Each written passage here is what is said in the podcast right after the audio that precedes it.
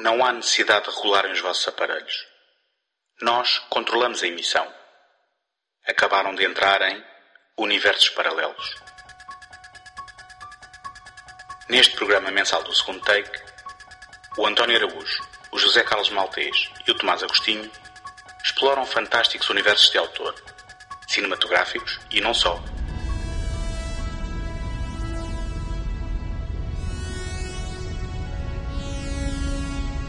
Desde mundos distantes em planetas desconhecidos até às áridas planícies do faroeste, não haverá pedra por virar numa busca contínua pela centelha de criatividade que alimenta a nossa imaginação.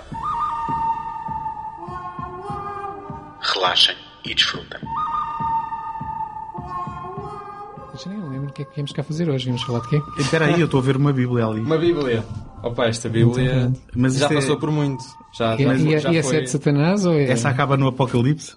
Esta acaba no Apocalipse. Acaba mesmo no Apocalipse. Todas, a todas as Bíblias acabam no Eu Apocalipse. aposto que vai haver sequela, porque eles É, arranjam sempre E é- maneira. e essa, essa Bíblia tem um final fechado ou aberto? Nós chegamos ao fim, Não. sabemos tudo esta, sobre a esta história. Bíblia tem uma história fechada, sim. Romantizada.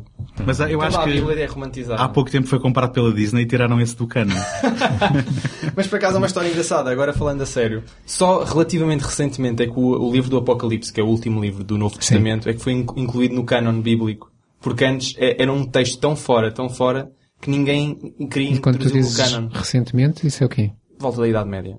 Ah, é, pronto, sim, sim. Não, quer dizer, É que eu não me lembrava, seja, é sei lá, isso. metade, metade, teve 500 Ainda era um anos, adolescente. Teve mil e tal anos sem, sei lá, mais ou menos 1200 anos sem, sem ser canon e outros 800 já com canon. Se pensarmos no calendário cósmico do Carl Sagan, é, é relativamente recente. É exato, a Terra, nenhuma. tem 4.600 mil milhões de anos, portanto, sim, é. Não segundo a. Bíblia, não é? Não, não segundo a Bíblia. Segundo a Bíblia tem, não sei bem quanto é que tem, não consigo precisar. tem 6 muito mil, menos. acho que é uns 6 mil. assim. Sim, tem muito menos. Olha, hum, o que é que vocês acham da gente então ir a isto? Ah, pois é verdade. Pois é, está bem, bora lá. Eu trouxe aqui uma introdução. Eu sei que vocês queriam começar a falar, mas decidi chatear toda a gente. Introduz. John Carpenter é um nome incontornável do cinema norte-americano de terror. Na verdade, com o passar dos anos, tem-se tornado no nome incontornável do cinema ponto final. No entanto, nem sempre foi reconhecido de forma unânime. Mas para um punhado de seguidores entusiastas deste autor, que encimou um sem número de títulos altamente influentes com a sua assinatura, a sua marca é inconfundível e a sua importância é imensurável. Apenas por uma vez experimentou dar continuação a um dos seus filmes. Aconteceu com Fuga de Los Angeles, a malfadada sequela de 1996, do seu clássico Nova York, 1997. Por isso, quando se fala de uma trilogia da autoria de John Carpenter, esta terá uma natureza temática. Neste caso, o Apocalipse. Evento com tanto de catastrófico como metafórico, que o realizador ensinou em Veio do Outro Mundo, O Príncipe das Trevas e A Bíblia de Satanás. Olá, José. Olá. Muito Olá, bem. Tomás. Olá! Comecemos precisamente por aqui. O que é que é uma trilogia temática? O que é uma trilogia temática? Faço com cada pergunta. Ahm, bom, para nós, que é aquilo que nos interessa, é o que é que ela é para nós. É, uma, é um conjunto de três filmes que, que estão interligados por aquilo que nós acharmos que é um tema. Neste caso, nós, bem, no caso do, do John Carpenter com o Apocalipse, não é, não, não fomos nós que inventámos esse, esse título. Muita gente lhe chama isso. Mas são um exemplo de, de três filmes que podem ser interligados com uma temática geral, com, com, com alguma preocupação do autor sobre eh, algo que os, que, os vai, que os vai definir ou que os vai unir. Achas que el- elas vão aparecendo? Eu fiz esta pergunta mesmo por ignorância. Não foi só para lançar aqui o mote, mas foi mesmo por ignorância no sentido em que estas trilogias temáticas tanto podem nascer de um autor que começa a falar de os seus filmes ou de um Exatamente. conjunto de filmes dessa forma, como até se calhar da imprensa e público que começa a analisar, não é? As duas coisas vêm, têm vindo a acontecer. Por exemplo, eh, só, só, eh, estamos aqui a falar de trilogias temáticas só para dar um, em jeito de exemplo. Ehm, Chama-se trilogia temática a trilogia do corneto, por exemplo, do eh, Edgar Edgar, Wright e do Simon Pegg, que é constituído pelo Shaun of the Dead, o Hot Fuzz, Esquadrão de Província e o The World's End. E eh, a trilogia do corneto, onde eles, quando começaram a perceber que havia alguma eh, popularidade não só destes filmes, ehm, como havia uma cena em que as personagens comiam corneto, eles pelo menos ao terceiro, sendo que era uma private joke entre o primeiro e o segundo, pelo menos ao terceiro já fizeram questão de incluir mesmo para fechar uma trilogia temática. E aí nasceu dos autores, penso eu. Eh, Sim, eu, eu nesse caso muito específico acho que eles não tinham ideia que, que ia ser uma trilogia. Quando fizeram uma o primeiro. trilogia temática, exato. Acho que sempre foi uma private joke ou uma inside joke. Qualquer outra coisa. Mas por, por acaso eu, eu gosto sempre de pensar em trilogias, ou até trilogias, pronto, em séries temáticas, no ponto de vista do autor. Se quando ele cria, se já tem intenção de fazer algo temático, porque depois temos, há vários, há vários tipos de trilogias e séries temáticas, não é? Há aquelas que têm continuidade narrativa, por exemplo, os Star Wars, os, os Claro. Matrix, têm essa continuidade narrativa e que automaticamente, mesmo que o autor não tivesse pensado nos X filmes todos que a saga terá, pelo menos pensou que a história podia ser mais do que aquilo que deu a entender. Mas isso são as trilogias tradicionais em Exato. que um filme segue a narrativa Mas do também outro. é não temática, ou seja, também conta, como trilogia temática, Bom, é? basicamente uma trilogia tradicional é temática, sendo que uma temática Pode não ser tradicional. e pode não continuar narrativas e serem Ex- isolados. Não é? Exatamente. E depois há outras trilogias, aquelas que o José está a falar, que dá uma preocupação com unir os filmes com certos temas e que essas aí também o autor pode ter intencionalmente querido fazer isso ou então ah, o, o público é que disse não, não, estas são, estes filmes são parecidos. sim, o Olham para a filmografia completa, estes filmes que se calhar não têm nada a ver uns com os outros, mas ah, este tema, por exemplo, este tema, que é, que é um tema não da trilogia, mas que é da obra do autor, ah, este tema parece- entra nestes filmes. Sim, Agora fica uma o trilogia. público ou a crítica, não é? É, Até exato. porque, se formos a pensar em autores, o que é mais normal são os autores terem temas recorrentes. Uh, portanto, aqui às vezes trata-se mais de pegar num, num, num conjunto de filmes e dizer estes filmes são mais assim, aqueles filmes são mais de outra forma, portanto agrupamos estes desta maneira e por alguma razão também as pessoas gostam de- da palavra trilogia. E então se encontram três filmes que sejam mais ou menos parecidos em alguma temática, aqueles três são logo uma trilogia. Mesmo que depois toda a obra do realizador seja, seja sobre aquele tema.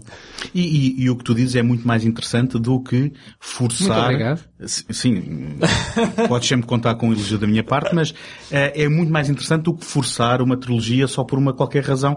E eu tenho aqui também outro exemplo. Como assim não- não- a malta não é especialista a forçar trilogias nas pessoas? Eu pensei que era a especialidade contemporânea. Eh, Pois, se calhar é porque. E, e- e- quando não é uma trilogia, mas é uma tetralogia. Uma trilogia e- de quatro, Exato, uma trilogia de quatro, que é o parte 1 e o parte 2. Sim. Nunca esquecer esses. Agora, o que me dizem é a trilogia do apartamento do Roman Polanski. Ele, possivelmente, estava interessado em temas muito maiores do que simplesmente os filmes passarem num apartamento, mas Repulsa, A Semente do Diabo e O Inquilino são ju- juntos numa trilogia que é chamada do apartamento por uma eh, coincidência espacial, acho eu. Na prática não há aqui nenhuma preocupação. A preocupação, eu continuo a achar que, é- embora os autores acabem por muitas vezes eh, seguir essa ideia e se calhar também lhes é conveniente, mas eu acredito que a preocupação muitas vezes é, é- é mais do ponto de vista mediático, eh, até de marketing.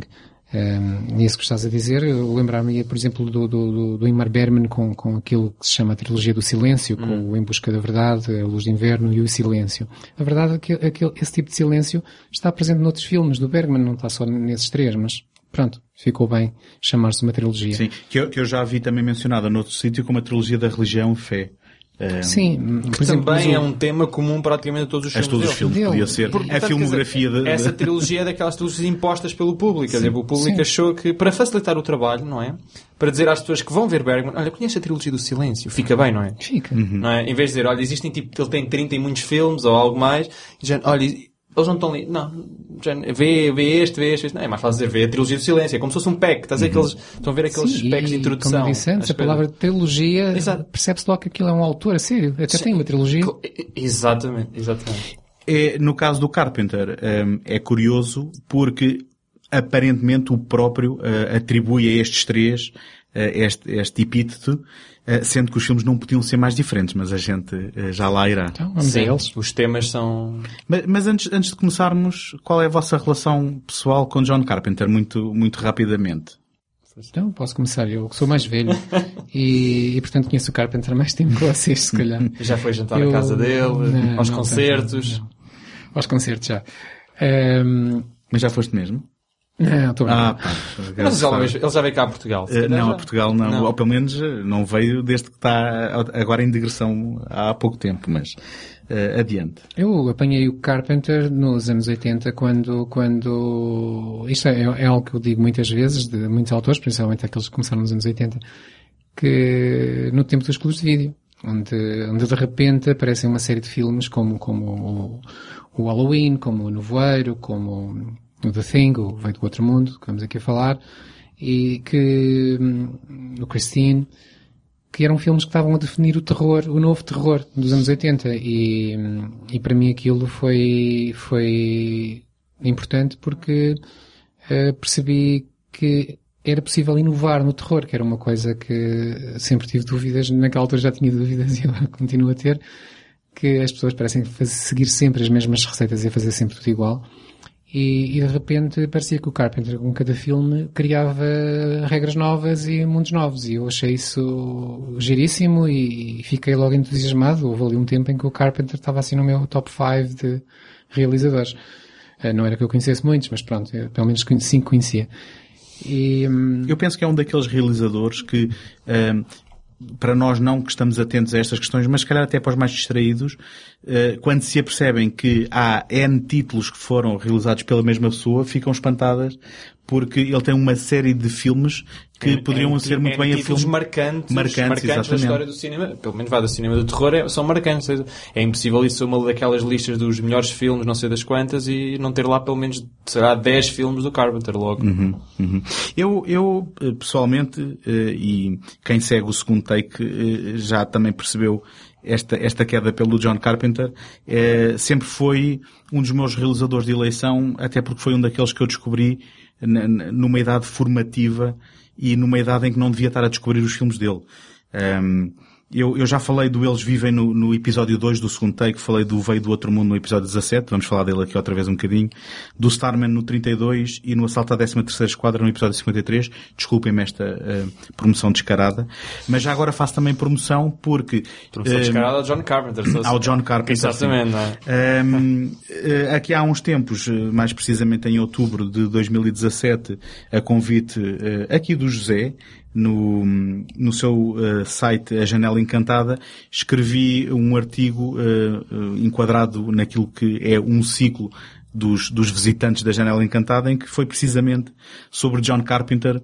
Quando ele me convidou, foi precisamente sobre John Carpenter que eu uh, decidi escrever. E se encontrarem esse artigo lá, vão perceber que falo daqueles filmes que descobri e eu, eu descobri John Carpenter uh, em sessões de meia-noite, uh, a ver o Nevoeiro, a ver o Christine, e depois acabei a ver alguns dos filmes dele no cinema e foi uma uh, idade formativa, como já disse, porque começava a ver aquele nome a aparecer recorrentemente em filmes que me impressionavam e que me diziam alguma coisa e foi basicamente, a par obviamente com Spielberg e Lucas, porque são incontornáveis para pessoas da minha idade que se começaram a interessar por cinema, eh, perceber que há pessoas por trás dos filmes, que os filmes não nascem, eh, não se consubstanciam e que há toda uma arte eh, e, e, pode haver uma marca autoral na sua criação. Pronto, agora é a minha vez, não é? É o mais novo. Eu acho que a minha relação com o Carpenter começa como qualquer relação com o Carpenter começa, como todos vocês, quer dizer, assim um bocadinho em clubes de vídeo, ao caso.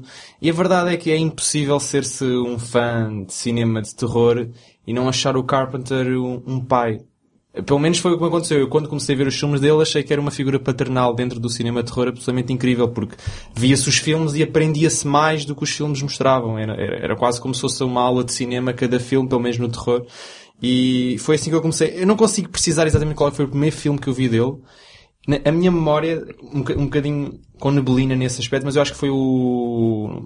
É o The Fox, o, é com não, neblina. Não, o Escape from New York. não, acho que foi o Escape from New York, acho que cá, cá em Portugal, em Nova York, 1997. E 97, é. E eu acho que esse, eu vi esse filme. Um ano futurista, basicamente. Eu, Sim. Na altura era um ano futurista. eu vi esse filme depois de 97 e vi porque acho que foi os meus pais que me mostraram. Os meus pais tinham, têm imensos VHS gravados. É daqueles que quando a televisão depois a tinha esse VHS e gravava-se. Uh, e deve ter sido um dos filmes que passou na televisão e meus pais gravaram e mostraram. É giro teres que explicar isso. Uh, é verdade, eu fiz isso Sim, para quem, vezes. para quem ouve depois, hoje em dia, se calhar é melhor sim, explicar. Sim, se calhar é uma, hoje em dia é completamente incomum. Já. Eu, eu, eu, eu, cheguei a fazer isso com VHS para desenhos animados. Cheguei a fazer isso com DVDs para, para mais do que desenhos animados. Eu, uh, eu, tive quase que consultar psicólogos por causa da, da paranoia de cortar intervalos on the go, ali on the fly. Portanto, eu sei ah, bem o que é que é gravar a minha paranoia, A minha paranoia era gravar coisas por cima de outras coisas. Aconteceu múltiplas vezes.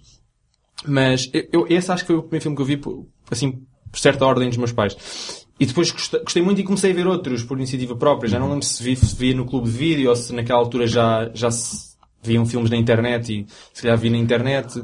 Mas, mas aqui o importante é que o John Carpenter é, para mim, como para muita gente, é e foi uma figura paternal.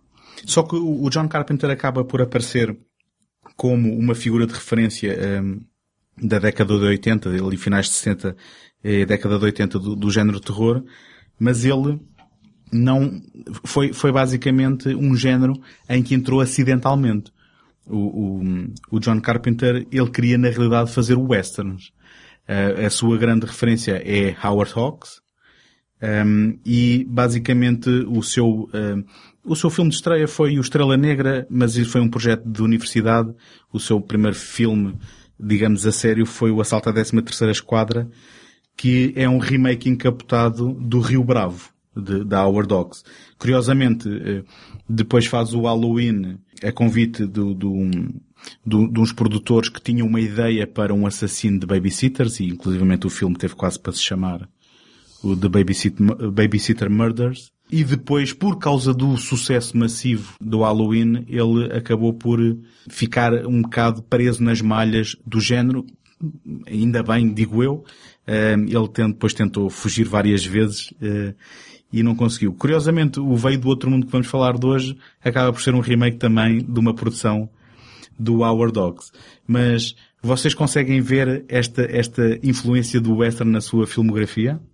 Sem dúvida, mas uh, há, há uma coisa que, pronto, não, vou dizer que discordo, porque não, não tenho conhecimento para isso, mas uh, deixa-me um bocadinho a pulga atrás da orelha quando se diz que o, que o, o Carpenter não queria ser realizador de filmes de terror.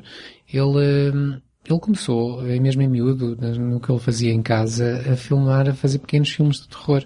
E parece-me que ele sempre, sempre viu no, no género do terror, talvez também no western, mas, mas mais no terror e no, na ficção científica, como dois géneros onde ele mais facilmente se poderia se poderia uh, lançar, porque eram, as referências dele eram filmes de série B.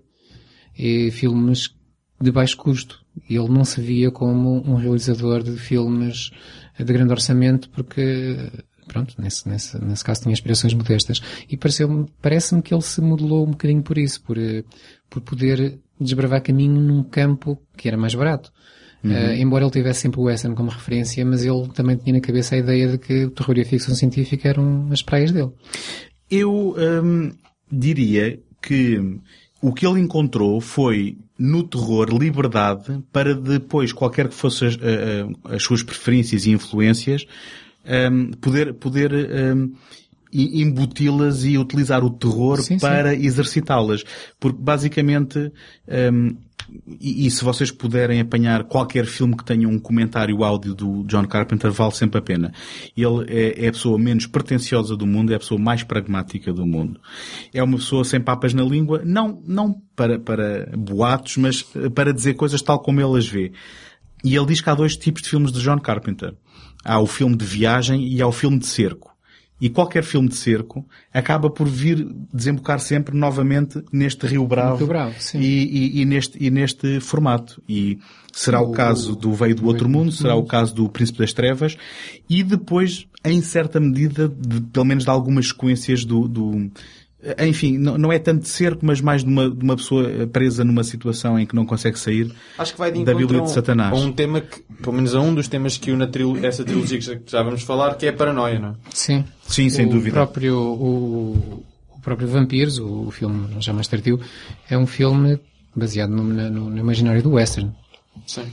Sim, eu diria que o Vampiros é depois aquele western mais descarado que ele acaba por fazer numa fase já um bocadinho mais descendente da sua carreira uh, e, e, que foi numa fase em que pouco depois ele uh, praticamente desistiu do cinema e ainda hoje diz que, que não tem muito interesse em, em voltar. Mas é, é engraçado o nós agora estarmos aqui a falar dele como alguém uh, nitidamente reconhecido, quando ele não o foi durante muito tempo. Ele tem uma frase muito famosa que eu gosto sempre de, de repetir, em que ele dizia, em França eu sou um autor, na Alemanha um cineasta, no Reino Unido um realizador de filmes de género e nos Estados Unidos um vadio.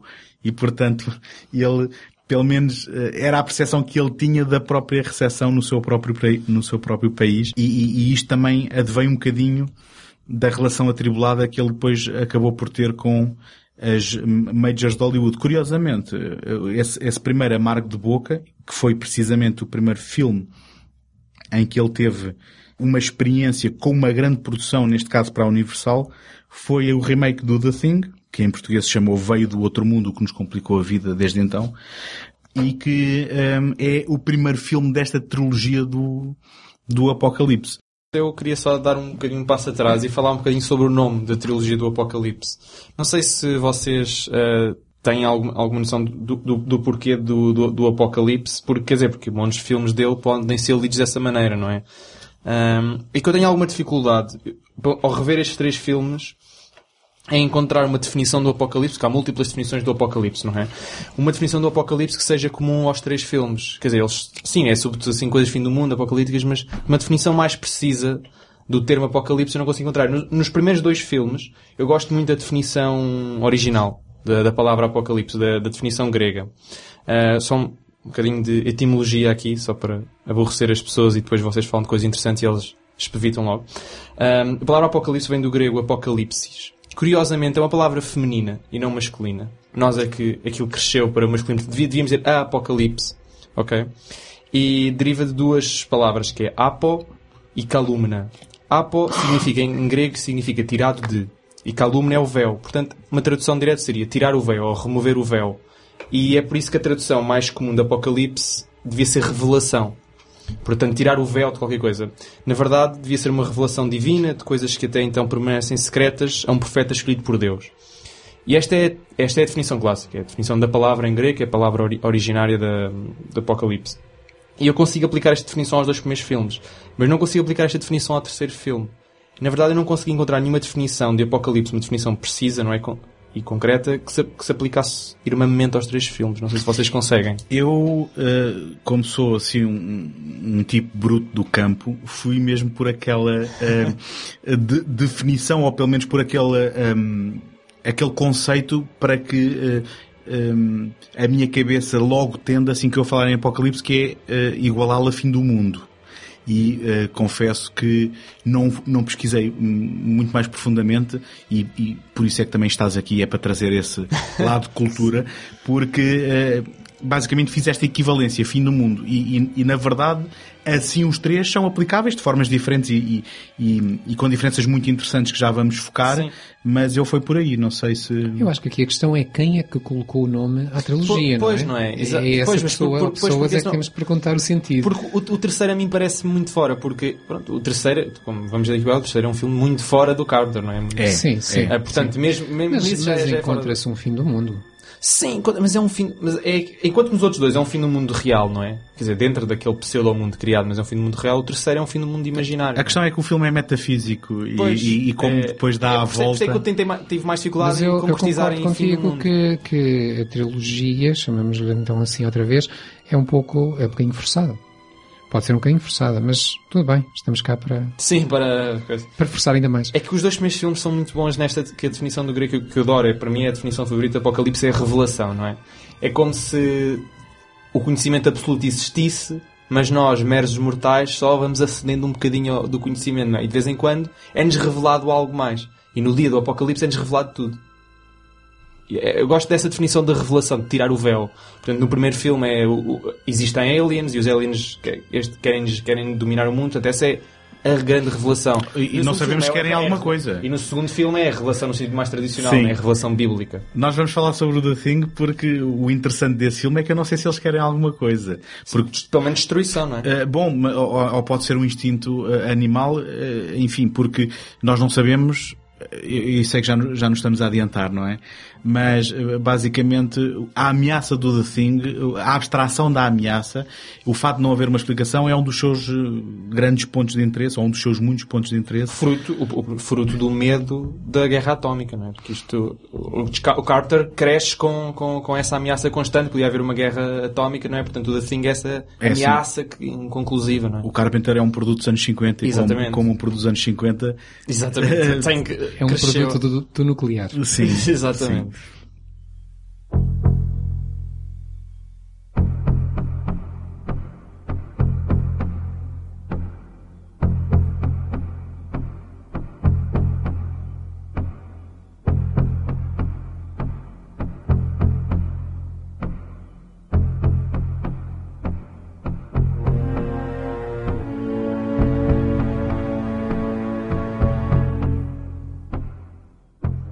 Então, no The Thing, eh, o que temos é, eh, e agora ajudem-me aqui com o Ártico e com o Antártico. Antártida. Antártida. Isto é, É na Antártida, Antártida. é na Antártida. Pronto. Sul. Eh, temos uma, uma, uma equipa de cientistas no- numa, num acampamento na Antártida que acaba por se cruzar com uns colegas noruegueses Noruegueses. que, que tentavam matar um cão e que aca- acabam por, por, por ter que matar esse, esse, eh, esse homem aparentemente enlouquecido. Eu devo dizer que esses primeiros 10 minutos do The Thing são das melhores coisas que eu já vi. São fabulosos, são... O filme é todo feito nos primeiros 10 minutos. É como se estivéssemos a jogar xadrez, que por acaso tem uma cena de xadrez. Então os primeiros 10 minutos são aquelas primeiras, aqueles primeiros movimentos no xadrez que definem todo o jogo. E é absolutamente inacreditável. Eu, eu quando vi pela primeira vez, aquela parte em que eles do nada, o cão está a perseguir e depois eles juntam, não é? Juntam o helicóptero com a base, não é? Juntam-nos na mesma cena. E o cão, e depois o cão, e depois eles matam um e começam aos tiros e aquilo é completamente inumano. Como é que, o que é que é isto? É tão bom. É tão bom que monta logo o tom para o filme todo. Eu, eu, eu depois arriscar-me a dizer que o argumento do The Thing é um argumento sem falhas, é um argumento sem gorduras e, e, e é para mim devia ser um case study de escrita. Mas quer dizer, estou a falar disto por causa do produto final do filme, não porque o tenha lido. Ahm, mas então, esta, esta, este incidente leva a que se investigue o, o acampamento norueguês e é descoberto algo eh, preso num, num bloco de gelo, não é? Eh, que acaba por, por- eh, peço desculpa. Percebe-se que o Exato, que quer que tenha acontecido vinha num bloco de de gelo. E depois hum, o cão que é guardado num canil acaba por se revelar como um- um- uma entidade que eh, mata quem está à volta e acaba por assimilar e reproduzir a sua a, a- a- sua fisionomia. E a partir daí entramos então no domínio do, da tal paranoia que tu disseste, porque eh, basicamente no The Thing, assim que se percebe que, eh, o qual é a ameaça, percebe-se que qualquer um que está ao nosso lado pode estar transformado e nós não temos forma de, de- de saber. E, Pode portanto, sido assimilado. é? Isto acaba depois também por ser, enfim, se quisermos entrar já por aí, eh, metáforas de Guerra Fria, hum, mas basicamente isto vai desembocar naquele tal filme de cerco que, para mim, eh, em parte, esta estrutura destes filmes do Carpenter também foi um dos fatores de atração, porque eu sempre me fascinou ver pessoas sem poder escapar e ter que lidar com uma situação que é maior do que elas. E aqui no The Thing é, é um desses casos derradeiros, onde assim que se percebe a ameaça de que eh, à velocidade que, que, que esta entidade está a assimilar eh, humanos e, e a reproduzir a sua aparência, poderá, saindo dali para o mundo, eh, ser, trazer basicamente a destruição do mundo inteiro. Curioso, disseste duas vezes a palavra ameaça, que é o título em português do filme, eh, da, da- da versão do Howard Hawks, da- da- do filme The Thing. Ehm, curiosamente, pelo que eu percebi, porque eu não li o livro, o livro de, de, hum, John, John Campbell, eh, o, o filme do, do, do Carpenter acaba por estar muito mais pra- próximo do, do- da obra original do que o, o filme do, do Howard Hawks. Eh, Sim. Faltando-lhe apenas um, um detalhe que é importante no livro, que é o, o facto da, da, da entidade comunicar telepaticamente e ler pensamentos às pessoas e, e assim.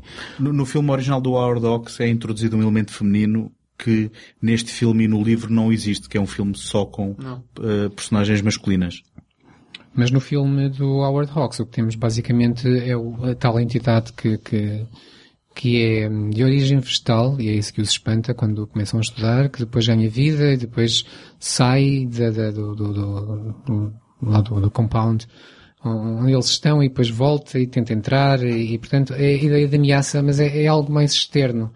Eh, enquanto que o Carpenter traz isto para dentro do, do grupo e daí a palavra paranoia que também já aqui usamos várias vezes. O, o que tu queres dizer é que eh, aquilo que era um monstro declaradamente, não é, e uma ameaça externa, aqui acaba por se transformar numa metáfora para uma ameaça Interna. interna, e É, escondida e é, dissimulada. é.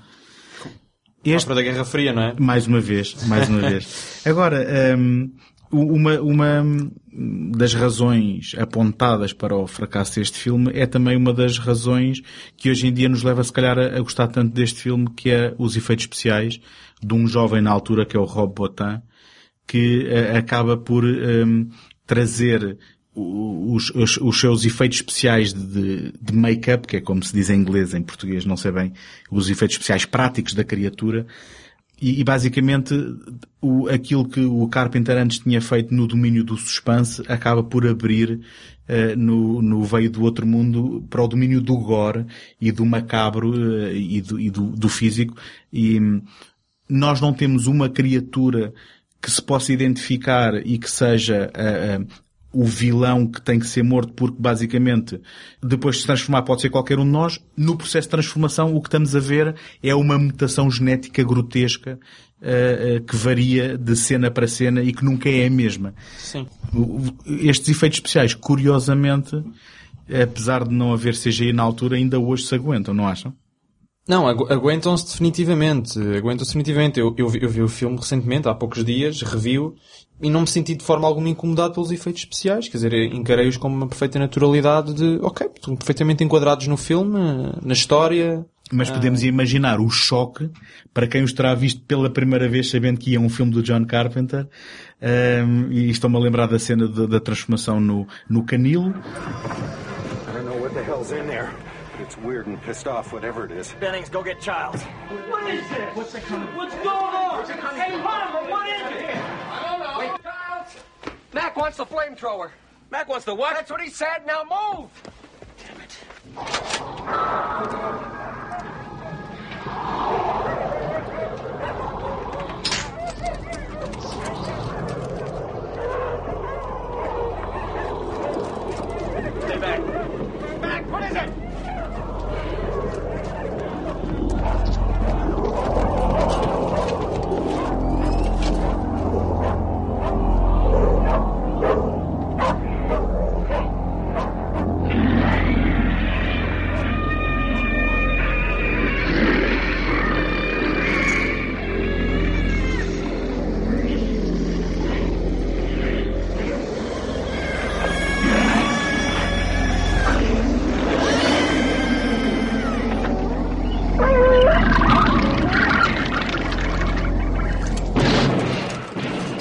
Estou-me a lembrar da cena em que o médico tenta reanimar o corpo com Sim. os choques elétricos.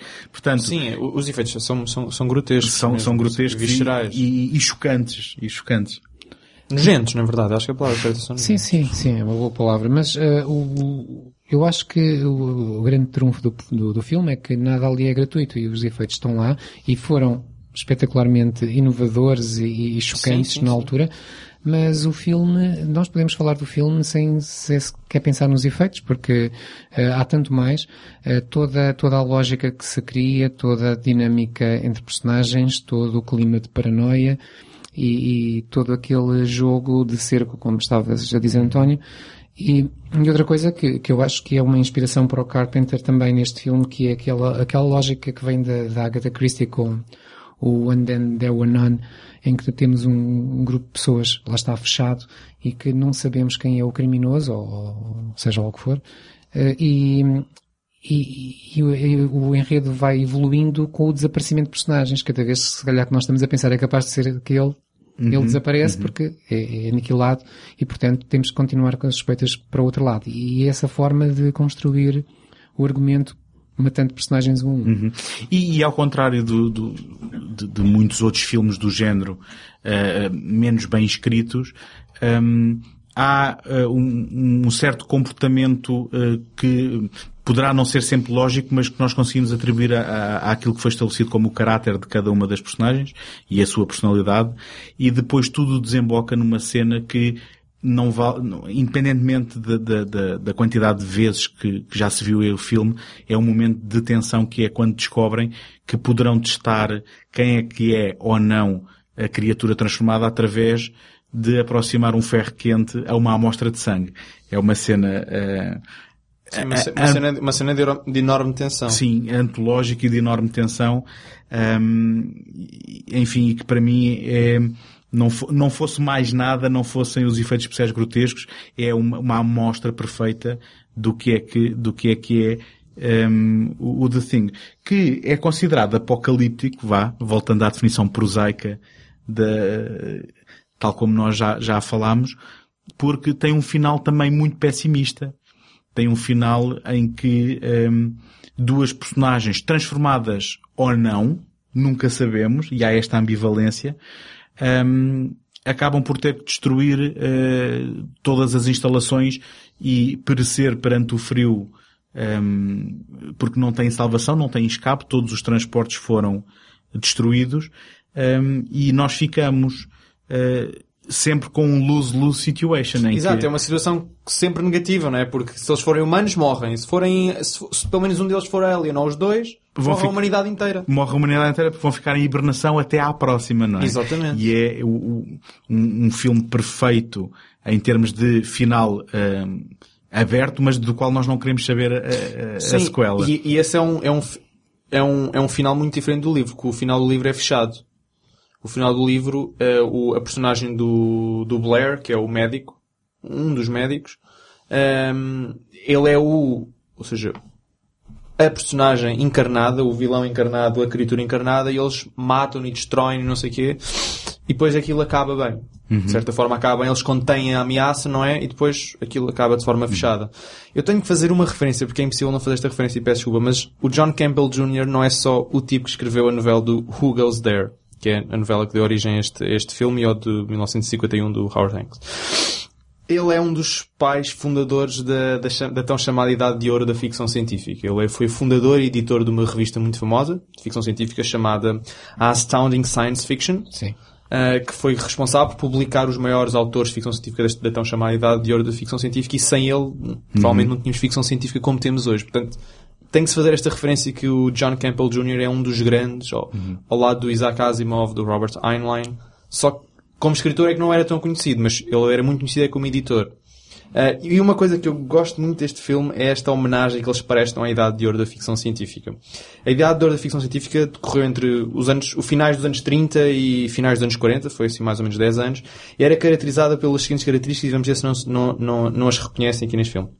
Ficção científica hard, que é aquela que é baseada em factos científicos. O que acontece neste filme é uma pseudociência, não é? Porque é dentro do mundo ficcional, mas existe uma preocupação científica em explicar as coisas, não é? Até há animações de como é que a assimilação Sim. decorre, etc. Narrativas lineares, certo? E heróis que resolvem problemas ou dissipam ameaças, com um estilo de space opera ou aventura tecnológica. E estas são as três grandes características que definiram a idade de ouro da ficção científica. E eu gosto que este filme pa- pague e preste essa homenagem, porque estas características, para mim, pelo menos, estão presentes neste filme. E gostei muito deste, deste pequeno pormenor. Ah, já que estamos a falar em nomes importantes, também há outro que importa referir quando se fala de, de veio do outro mundo, que foi, eh, no caso da, da composição musical, o, foi o primeiro filme do Carpenter que não teve a banda sonora composta por ele próprio. Ele eh, é também conhecido, e, e quem nos estiver a ouvir que conhece o Carpenter sabe com certeza, por compor eh, as músicas Lançou recentemente um álbum. lançou dois, lançou dois, Dois. Lost Dois. 1 e 2. Ah, pois foi. Um, e, mas, mas antes disso, antes, e isso é música original que ele fez, eh, também, obviamente inspirado nas suas bandas sonoras, mas música original sem ser para nenhum filme, mas ele compôs muitas vezes em colaboração com o Alan Howard, um, as músicas dos seus próprios filmes. Este, como era um- uma produção da Universal, foi a primeira vez que um, não foi o caso e o compositor da música foi o Ennio Morricone.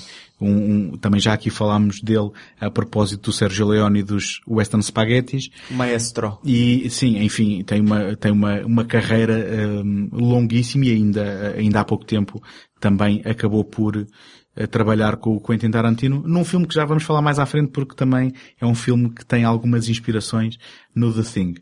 Só que há uma curiosidade nesta participação do Ennio Morricone, é que o John Carpenter não estava satisfeito com o trabalho do Morricone e basicamente eh, isto é- acaba por ser quase uma anedota porque ele dizia-lhe menos, menos, eh, eh, fa- faça assim qualquer coisa mais parecida com aquilo que eu faço. E então, basicamente, ele queria que o Morricone ehm, escalasse um bocadinho menos a música eh, dramática que lhe estava a dar e a verdade é que depois, no resultado final do filme, no, no produto final, muitas das passagens que nós associamos ao filme e que reconhecemos como do The Thing são, na verdade, composições do um, John Carpenter com o Alan Howard.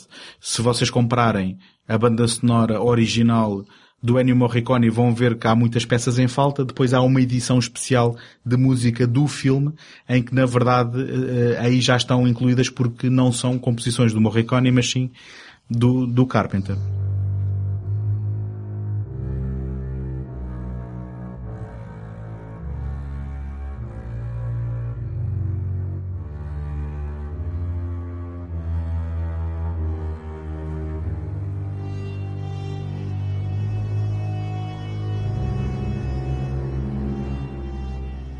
Mas voltando então ao, ao, ao, ao, ao filme e há outro nome também já agora, incontornável, ainda não falámos nele, que é o Kurt Russell, o, que, se tornou, que se tornava nesta altura assim o, ator eh, preponderante no, no, nos filmes. A musa. Do, o muso. O muso. O O muso, muso sim, vamos de- utilizar os pronomes corretos. Sim, até porque já, já, já, já estiveste a explicar o verdadeiro género do Apocalipse. agora Exato, não- isso não será vamos- Apocalipse. Portanto, agora todas aquelas eh, encarnações masculinas, né, os quatro cavaleiros e coisas assim.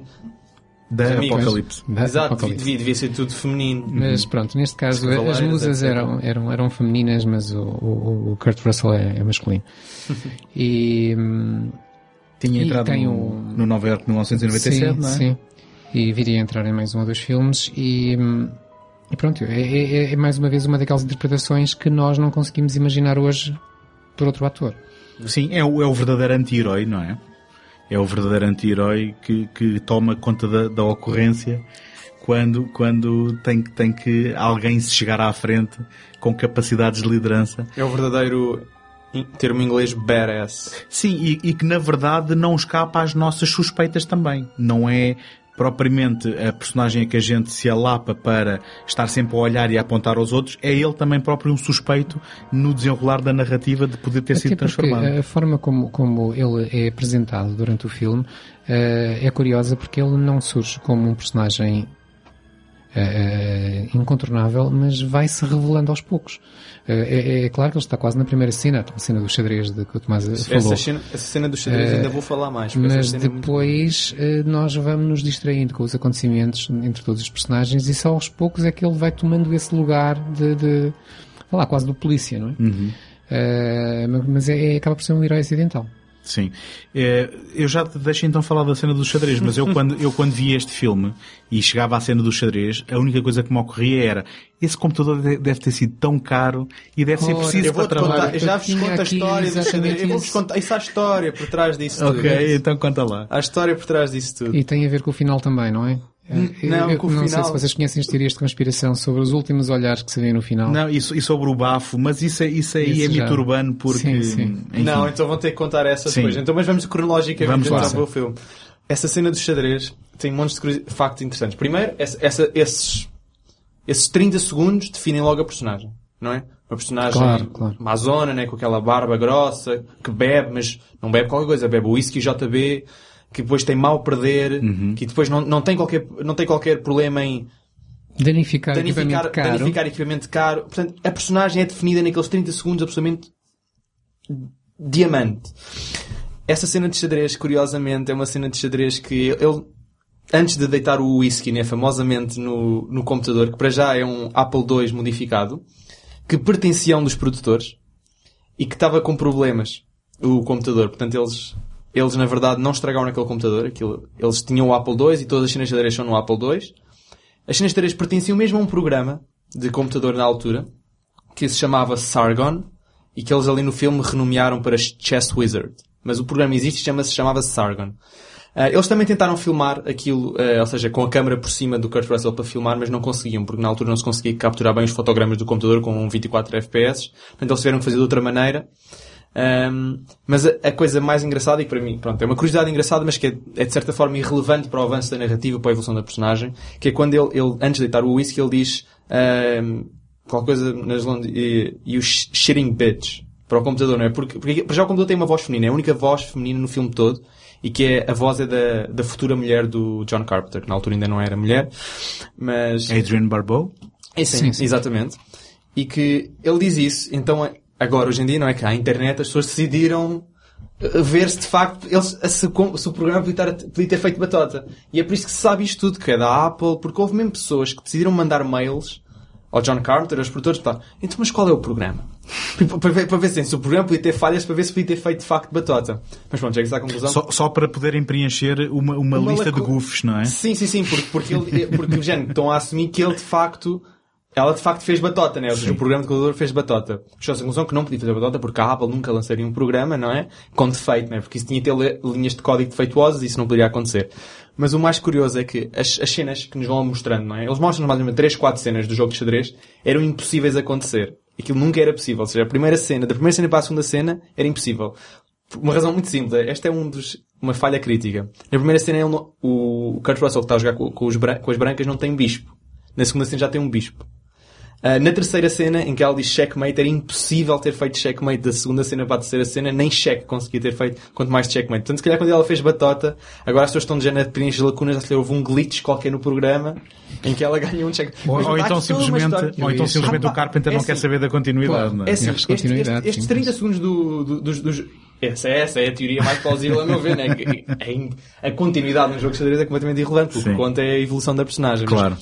Há páginas e páginas na internet, então o Reddit está cheio disto, só daqueles 30 segundos do jogo de xadrez, de onde veio o O computador, Reddit está cheio de coisas que realmente importam para a, a quem vida. é? pertencia. Pá, eu, eu diverti-me imenso porque gosto muito de xadrez e, Mas e de facto eu também eu percebi daquilo. Eu vejo a primeira cena, então, já, onde é que arranjaste o bispo? O peão nem sequer foi lá à frente, não, foi, não, não, não podes ter evoluído para o bispo. You the only one who made it? Not the only one. Did you kill it? Where were you, Charles? Thought I saw Blair. I went out after him. Got lost in the storm.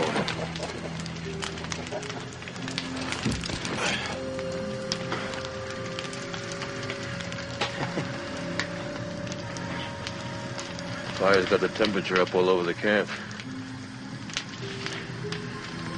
Won't last long, though. Neither will we. How will we make it? Maybe we should. Olha, antes de passarmos ao Príncipe das Trevas, falamos desta teoria no final. Queres, queres tu adiantar? Teoria não, teoria. Já acho que não vale a pena falar muito, apenas dizer às pessoas que isto existe, não é? Sim. Aqui é, eh, pelo menos aquilo que eu me lembro, que eh, no final eh, temos os dois personagens em que... O McGrady, que é o Kurt Russell, desculpa, já Exato. agora, e o O Child. E o. E, e- estamos nós e eles na dúvida de quem é quem. E, e- e o filme termina assim, eh, em que a última cena é o, o McReady oferecer o whisky para beberem um gol cada um. JB sempre. Devem ter sido patrocinados. Pois, aí é que está, aí é que está o busilis. É, é que há gente que tem a certeza que aquilo não é whisky. Naquele momento.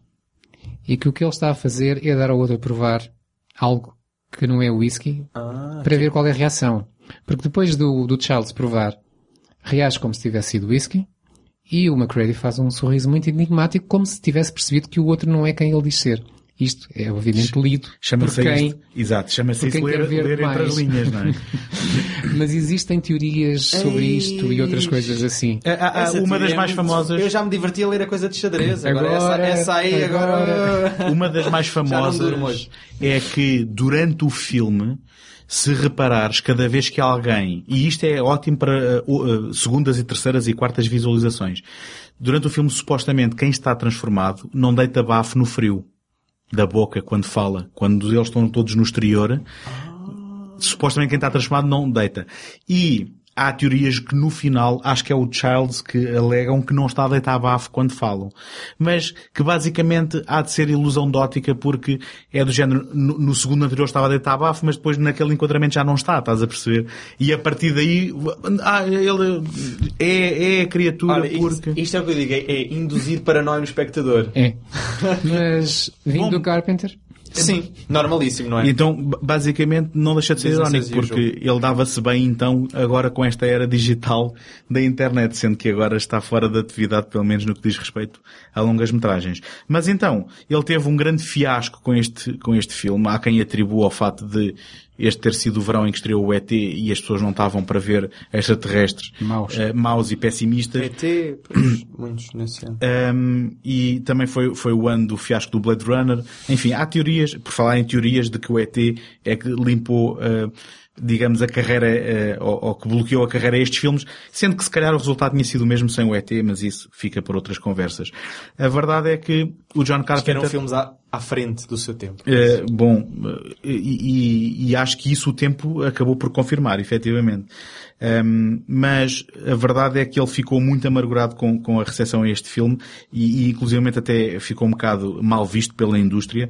Ele, depois de uma série de filmes uh, onde uh, ainda teve algum sucesso, ele depois acaba por ter um grande fiasco com as Aventuras de Jack Burton nas Garras do Mandarim para a 20th Century Fox, que é um filme, para mim, de gênio também, e, enfim, se calhar não tão unânime hoje em dia, mas que eu teria também muito esse, a dizer sobre esse isto. em português é absolutamente fabuloso. É, é, é muito bom. É, é fabuloso e, e Como é que incompreensível. Eagle Trouble in Little China para Jack Burton nas Garras do Mandarim. Eu, por acaso, também presumo que alguém pensou que isto podia ser uma franchise de sucesso e que depois havia aventuras de Jack Burton em noutros sítios.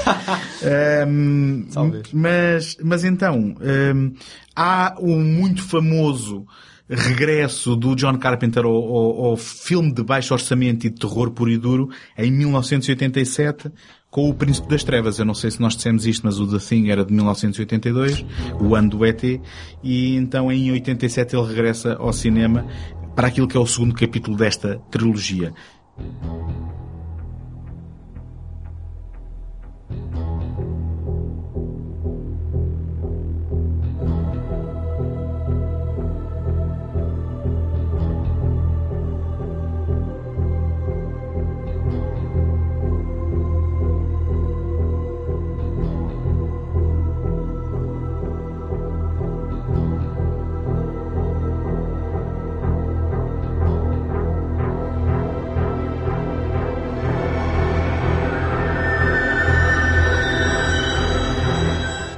Enquanto que o primeiro acaba por encenar a destruição do individual, não é? Porque cada, cada pessoa deixava de ser aquilo que era para passar a ser uma cópia de uma entidade que o replicava. Aqui há hum, a destruição do, do, do conceito de Deus. E do individual também. Uh, bom, e também do individual, porque também há, há o conceito de posse, não é?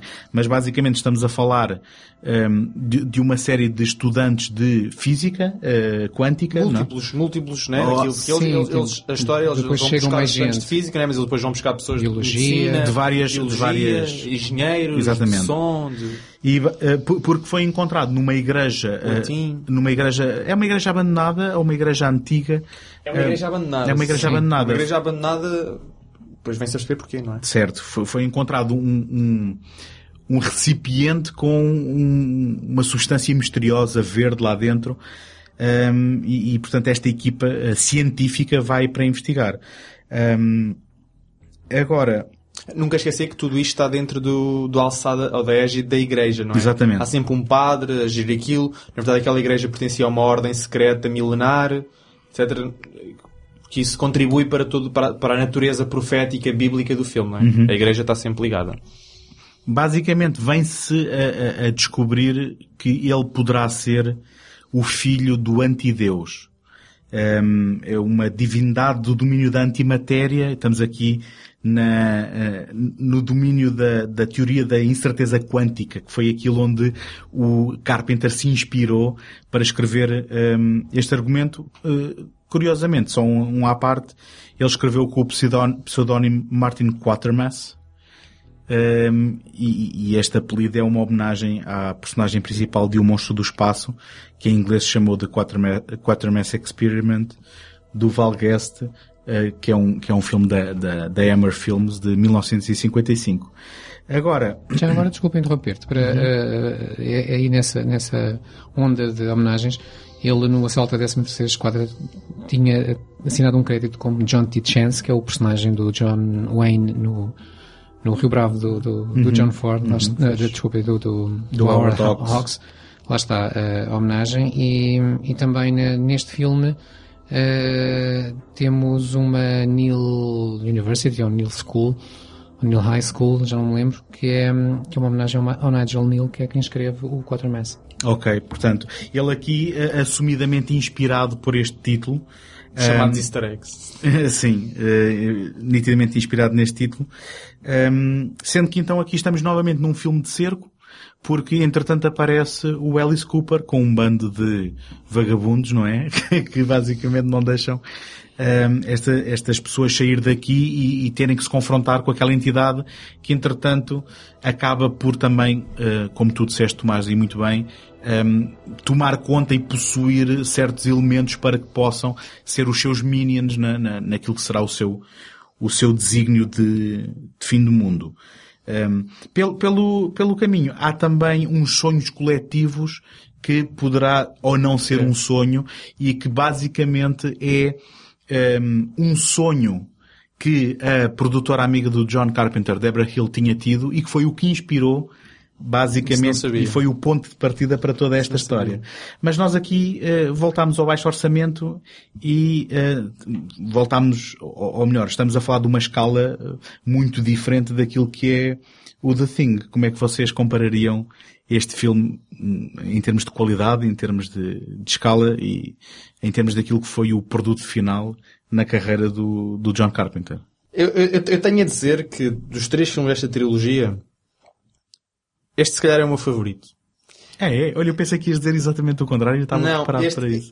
este aqui, eu sei que este aqui é, é, é, é conhecido como se calhar o menos favorito dos três. Ah, então, por exemplo, são as famosas cotações do IMDB, do, do Rotten Tomatoes e dessas coisas, ele nem está assim muito bem cotado. Mas eu, eu, eu gosto bastante do filme, porque este filme é de 87, mas mesmo hoje em dia, se formos ver este filme em 2018, os temas que ele aborda, nomeadamente estes temas da religião, do apocalipse bíblico, mas aliado à ciência, eu gostei muito, muito da premissa de que, ok, estão a ver, a Bíblia é tudo verdade, mas nós fizemos da ciência para que vocês possam provar e vão contar às pessoas, porque as pessoas não vão acreditar. As pessoas gostam de acreditar e gostam de dizer que têm fé e etc, mas elas não acreditam, vocês têm que usar a ciência para provar. Essa, essa para mim, essa premissa para mim é fabulosa e, e está muito boa e gostei muito. Ah, e depois to- todo o filme, todo o filme, toda a, a maneira como, como aquilo avança. As únicas que já gostei menos foi provavelmente alguns efeitos especiais. Mas, mas mesmo isso é, é desculpável e eu, eu, eu gostei muito. O final do filme, Deixa-me só fazer aqui um, um à parte em resposta à questão dos efeitos especiais. Um, este, este é um dos filmes que tem um, um dos tais comentários que eu, que eu falei do John Carpenter. Um, neste caso ele está na companhia de um dos atores, que é o Peter Jason, e é um comentário uh, que eu recomendo vivamente quem, quem conseguir encontrar este DVD a, a, a ouvir, porque é, é um comentário em que o Peter Jason, ele próprio, um ator que participou no filme, vai colocando questões ao John Carpenter sobre a narrativa e até sobre técnicas. Um, e um, os efeitos do espelho no final, alguns foram feitos... Esses, esses são, esses são. Os efeitos do espelho, alguns foram feitos numa piscina de um dos Uau, produtores, sim, porque, enfim, basicamente é aquela inventividade que ele teve que recorrer para compensar a falta de dinheiro. E se é verdade que não são ao nível, se calhar, de uma grande produção, há outros que se calhar ao lado nos parecem excelentes e que a gente nem percebe da inventividade que teve por trás deles. Gostei, gostei, gostei muito desse- desses aspectos. Gostei, gostei também bastante de da, da ideia de que hum, aquilo que nos foi contado, né, aquilo que foi contado à igreja, talvez não tenha sido a verdade. É quando o padre quebra, a- há ali um momento em que o padre quebra a sua fé e depois eventualmente reganha, mas quando ele está numa uma conversa com o professor, numa conversa eh, religiosa barra intelectual, em que ele chega à conclusão que se calhar o, o nosso Deus é o antideus e o, o antideus é que devia ser o nosso Deus. Ou seja, o Deus bondoso é o antideus e o Deus maligno é que é o, é que, é que é o nosso, o, no- o nosso tão chamado Deus. Não é? Quando ele fala naquele aspecto do espelho, que existe, existe o nosso, não é? Existe depois o mundo no espelho. Suppose what your faith has said was essentially correct. Suppose there is a universal mind controlling everything, a God willing the behavior of every subatomic particle. Now, every particle has an antiparticle. Its mirror image, its negative side. Maybe this universal mind resides in the mirror image instead of in our universe as we wanted to believe. Maybe he's anti God, bringing darkness instead of light. Why weren't we told the truth? Without the technology to confirm, it would have been another legend. But he was our prisoner, not yours. We had a responsibility to warn the rest of the world. Only the corrupt are listened to now. And they tell us what we want to hear. We believe it to be divine light. Sim, isto é física, Isso. é física É quântica. física quântica, o, o Carpenter diz que as pessoas interpretam mal este filme porque ele não está a falar, lá está, do anticristo bíblico. Sim, ele está a falar exato. exatamente da matéria e da antimatéria, não é da dualidade do... Sim, isso foi uma maneira né, de, de- materializar as pessoas, de materializar a coisa em termos que as pessoas conheçam, não é? Uhum. No anti-Deus e no anticristo. Sim, mas quando ele chamou o filme Prince of Darkness, está-se a pôr a jeito, não é? E, Sim, claro. Não, Bom, e o fato de ser tu- passado numa igreja e de todos os a contornos pôr a bíblicos, jeito não é? tudo e, e não é por ser jeito, né? Eu, eu, obviamente eu acho que ele, eu acho que é mais interessante o filme assim porque é como se agradasse a gregos e a troianos. Ou seja, as pessoas que só veem a lado, o lado bíblico da coisa, o lado concreto, Sim, ficam eu- satisfeitos porque entrega esse lado. As pessoas que veem aquilo de um, de um ponto de vista mais de incerteza quântica, né? Eles Uhum. até falam do gato de Schrödinger, né? Desse ponto de vista de física quântica também fica satisfeito porque os temas estão lá, né? Estão lá abordados. É que o título pode eh, acabar por funcionar como um chamariz para depois ser questionado, não é? Sim, e subvertido. não é? Mas o, aquilo que eu acho que o Carpenter faz é, é- é dar um, um,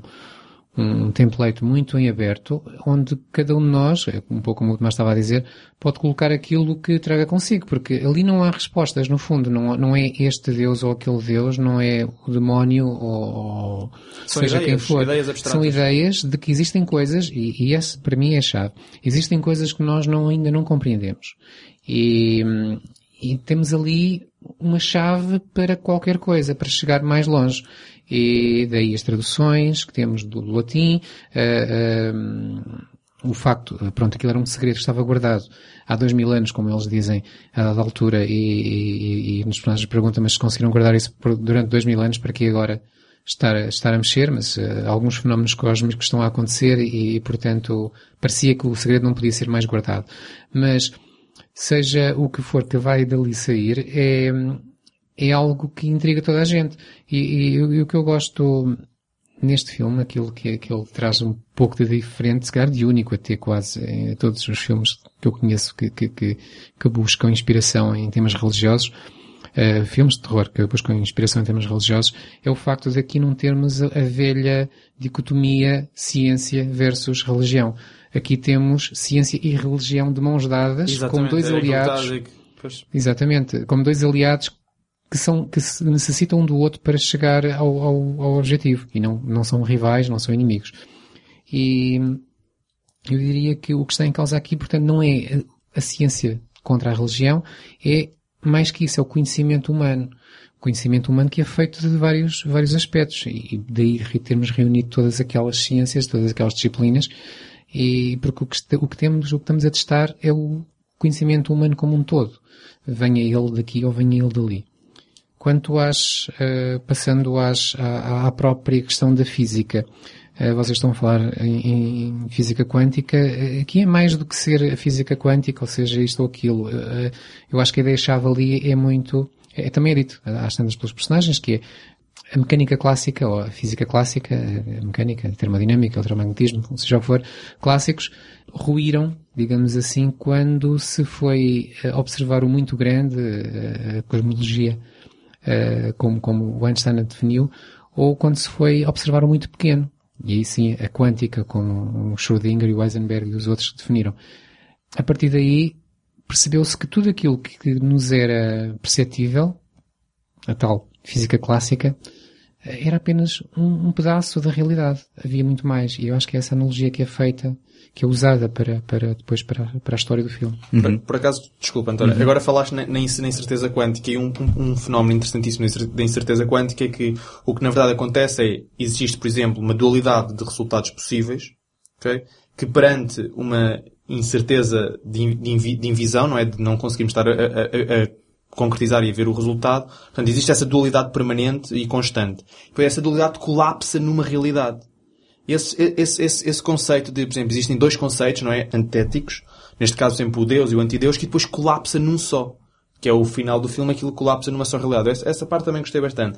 Eu, vou- eu, eu, tenho, eu tenho aqui uma linha de diálogo, não deste filme, mas de outro filme, que, que para mim descreve muito bem, descreve muito bem esse filme. Ah, eu vou dizer em inglês porque não sei bem como é que ficou a tradução. I like numbers. They talk the truth. They are the closest thing to the language of God. Esta linha de diálogo é tirada do, do Pacific Rim, do Guilherme Del Toro, mas eu acho que esta linha de diálogo descreve muito bem o que está a acontecer neste filme.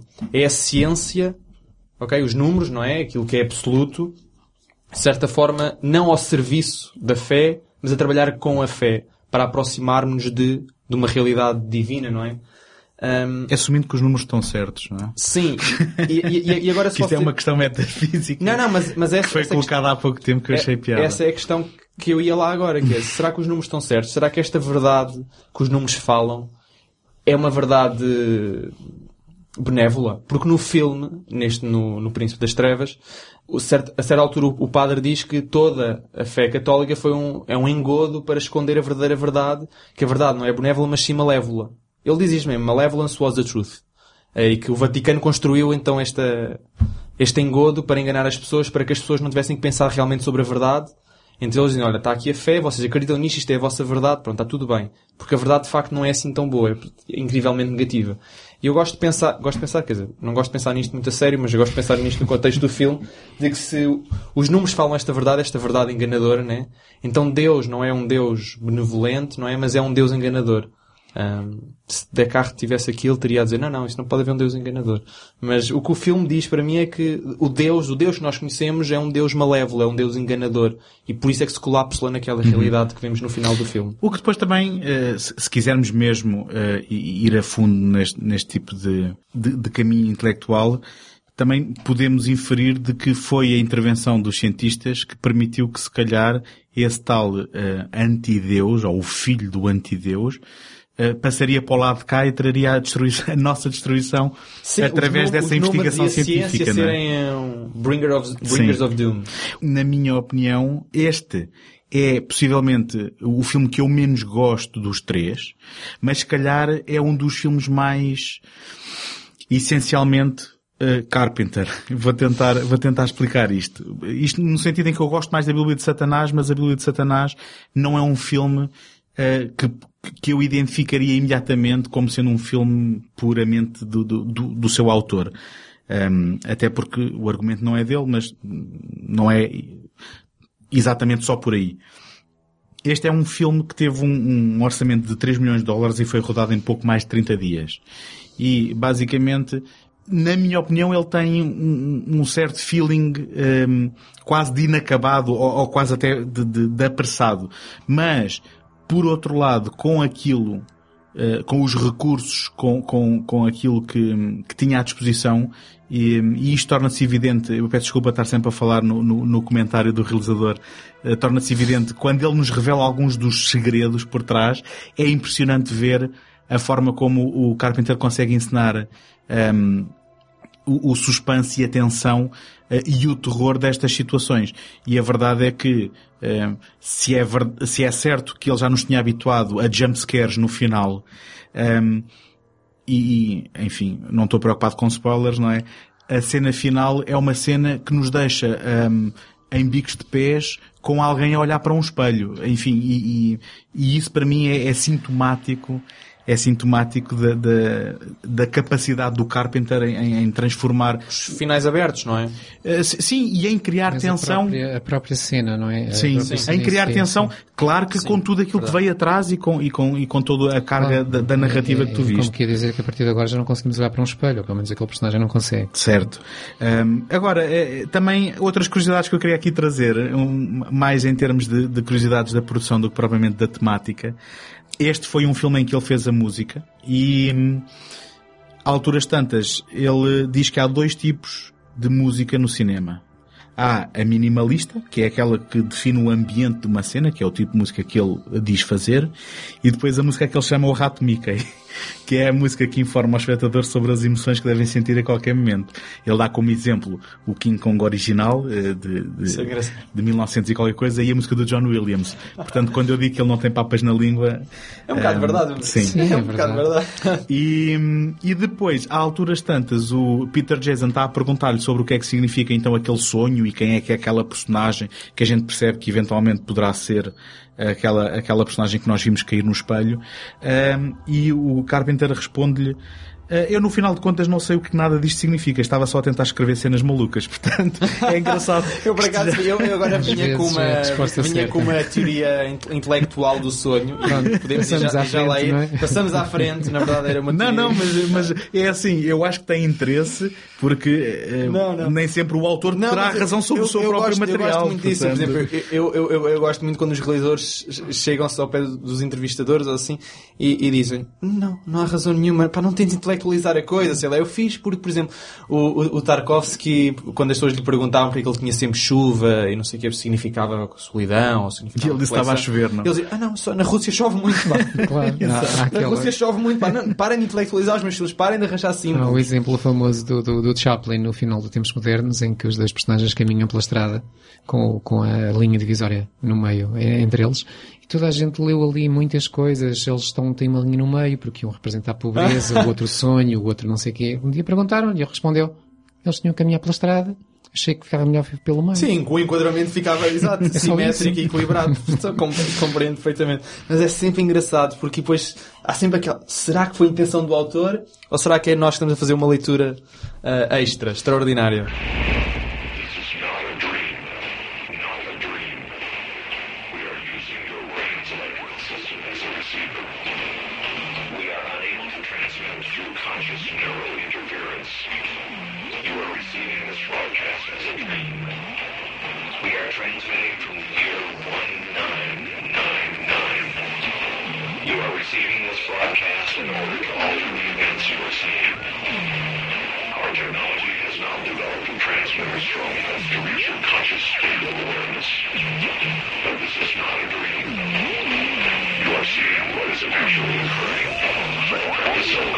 Diz-me uma coisa, queres então eh, falar dessas teorias antes de passar Opa, à Bíblia de Satanás? Desculpa, desculpa tenho que eu falar, acho, tenho eu falar. acho É que merece. A, a Bíblia de Satanás, para mim, é o que eu gosto menos de todos, portanto, eu, eu quero eu puxar a, minha, a brasa à minha sardinha aqui neste filme. Um, eu, por acaso, eu, eu gosto de pensar que essa, a, a coisa dos sonhos é explicada assim de maneira. Eu, eu não gostei muito daquela justificação de um povo do futuro consegue enviar uma mensagem através de tachyons. Ok, é uma, é uma, é uma justificação que encaixa muito bem dentro do filme, porque o filme é muito científico, não é? Na verdade, diz um povo do futuro, podiam ser eles próprios. Sim, podiam ser eles próprios. Meia exatamente, depois, exatamente um claro, claro. Mas eu, eu- eu- pronto, e de facto enquadra muito bem dentro do filme porque são cientistas. Na verdade, os dois primeiros filmes partilham isto. São sempre equipas de cientistas contra algo, né? Equipas de o cerco são equipas de cientistas. Também um dos temas que eu também só reparei agora quando revi pela segunda vez é que eles há sempre linhas de diálogo e há sempre temas sobre moléculas, átomos e esta, e esta expressão que, que se repete nos dois filmes. The small parts of things. No primeiro filme usam isso na, na parte do sangue, não é? Eles dizem que ele está presente em todo o lado, em todas as small parts of things, e é por isso que usam o sangue para testar a presença da, do- da criatura. E neste filme do Príncipe das Trevas também falam nisso. A certa altura eles falam que, ele, que ele, numa leitura, naquele texto naquele, que a rapariga está a traduzir, ele diz que vai estar presente em all small parts of things.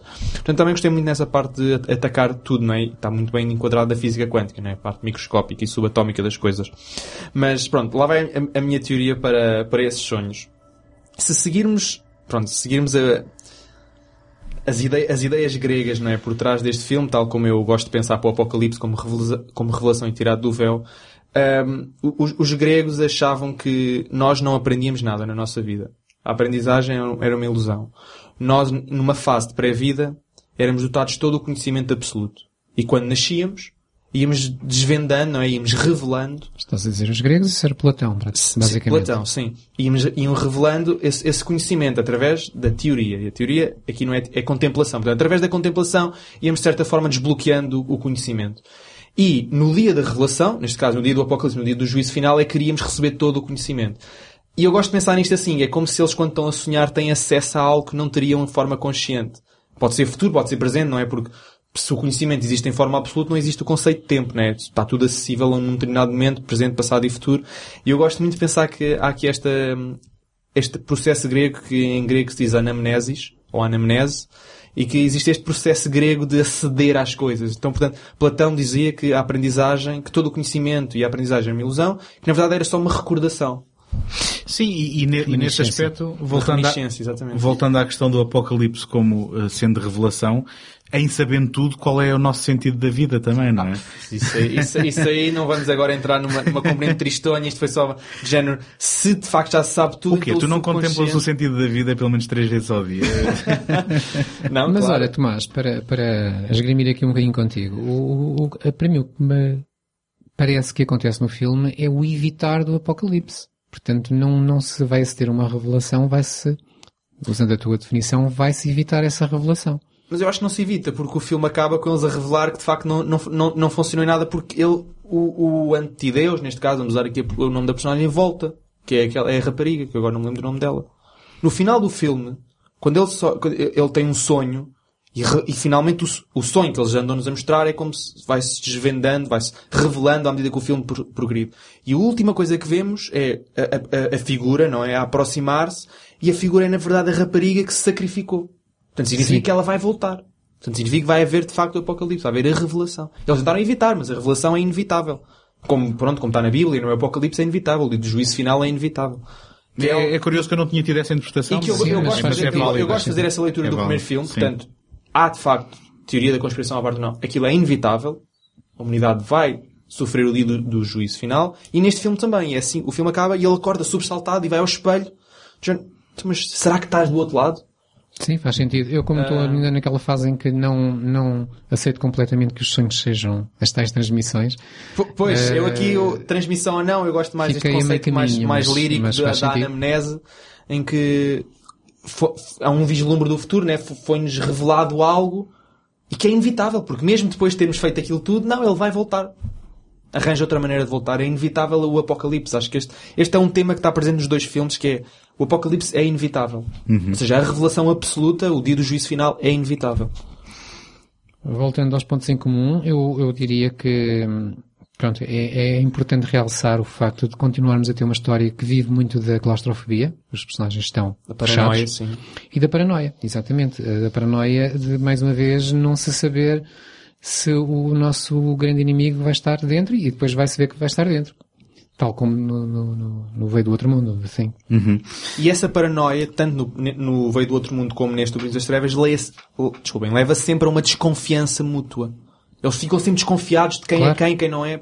É uma paranoia que não, não é só consigo mesmo em relação ao mundo, é consigo mesmo e com os que estão presentes. Agora faço uma pergunta ao António, que hum, segue estas coisas muito mais afincadamente do que eu. Eh, o- a ideia que eu tenho do, do, do Thing, do Veio do Outro Mundo, é que, embora seja, tenha sido o fiasco de que aqui falámos, aos poucos foi crescendo, tornou-se um fenómeno de culto. Primeiro de culto, a chegar já nem se deve falar como sendo algo de culto, porque quando nós consultamos listagens de, de- dos melhores filmes de terror de todos os tempos, o The Thing está no, no Tu, Sim, tu, deves estar, três. tu deves estar a ler as minhas notas para o capítulo do legado do John Carpenter. Ah, estou? Estás, estás. Opa, Portanto, olha, se calhar já pouco- falamos sobre Olha, isso. há pouco não sabia exatamente o que era o sonho, agora já... José, então onde é que está a arma? É Onde é que assim. está o Mas a lança-chamas? pergunta, a pergunta que eu te ia fazer Não, mas é era verdade. se o... É verdade. Era, era a minha ideia de que este filme, o Prince of Darkness, não envelheceu da mesma forma. Não, não. Não é encarado da mesma forma. Não. E, isso- e não é encarado da mesma forma, tal como a Bíblia de Satanás, que também é um filme algo ignorado e que vamos falar a seguir. Então, passemos a ele. E que, e que entretanto também acaba por ser revisto, eh, agora anos mais tarde, não com ehm, o entusiasmo de um The Thing, mas que também acaba por ser revisto como Sim. um, se calhar, ou, é- ou- ou melhor, é muitas vezes apontado como o último grande filme do John Carpenter ehm, para cinema. Um, e então ele em 92 teve uma experiência uh, com a Warner Brothers em que tentou novamente fugir uh, ao género, uh, filmando. Eu não sei se deva chamar aquilo um filme de ação ou de comédia.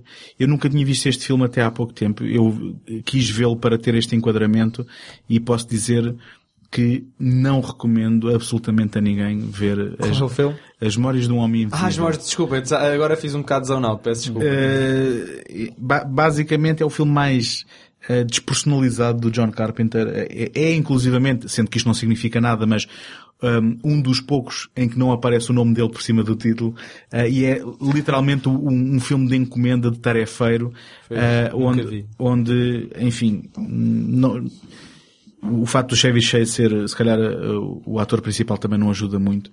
Um, É um daqueles atores que me leva a não ver filmes. Certo. Eh, e- Existem esses atores, eu, eu, eu confirmo. Sim, Subscrevo, na verdade. Especialmente sabendo uh, a, a sua persona fora, fora de- do ecrã, um, até torna algum, desconfortável algumas cenas, digo-te já. Seja como for, esta, esta experiência falhada com a Warner Brothers, novamente um amargo de boca com, com uma grande produtora, levou a que ele uh, aceitasse uh, a Bíblia de Satanás na New Line Cinema, uh, a casa uh, que o Freddy Krueger construiu. Uh, e neste caso para hum, uma uh, a realização de um filme escrito pelo Michael De Luca, que é um produtor prodígio, que entretanto hoje em dia deve gerir um, um qualquer estúdio uh, em Hollywood também e que na altura com 20 e poucos anos era um executivo um, que trazia grandes projetos à New Line Cinema.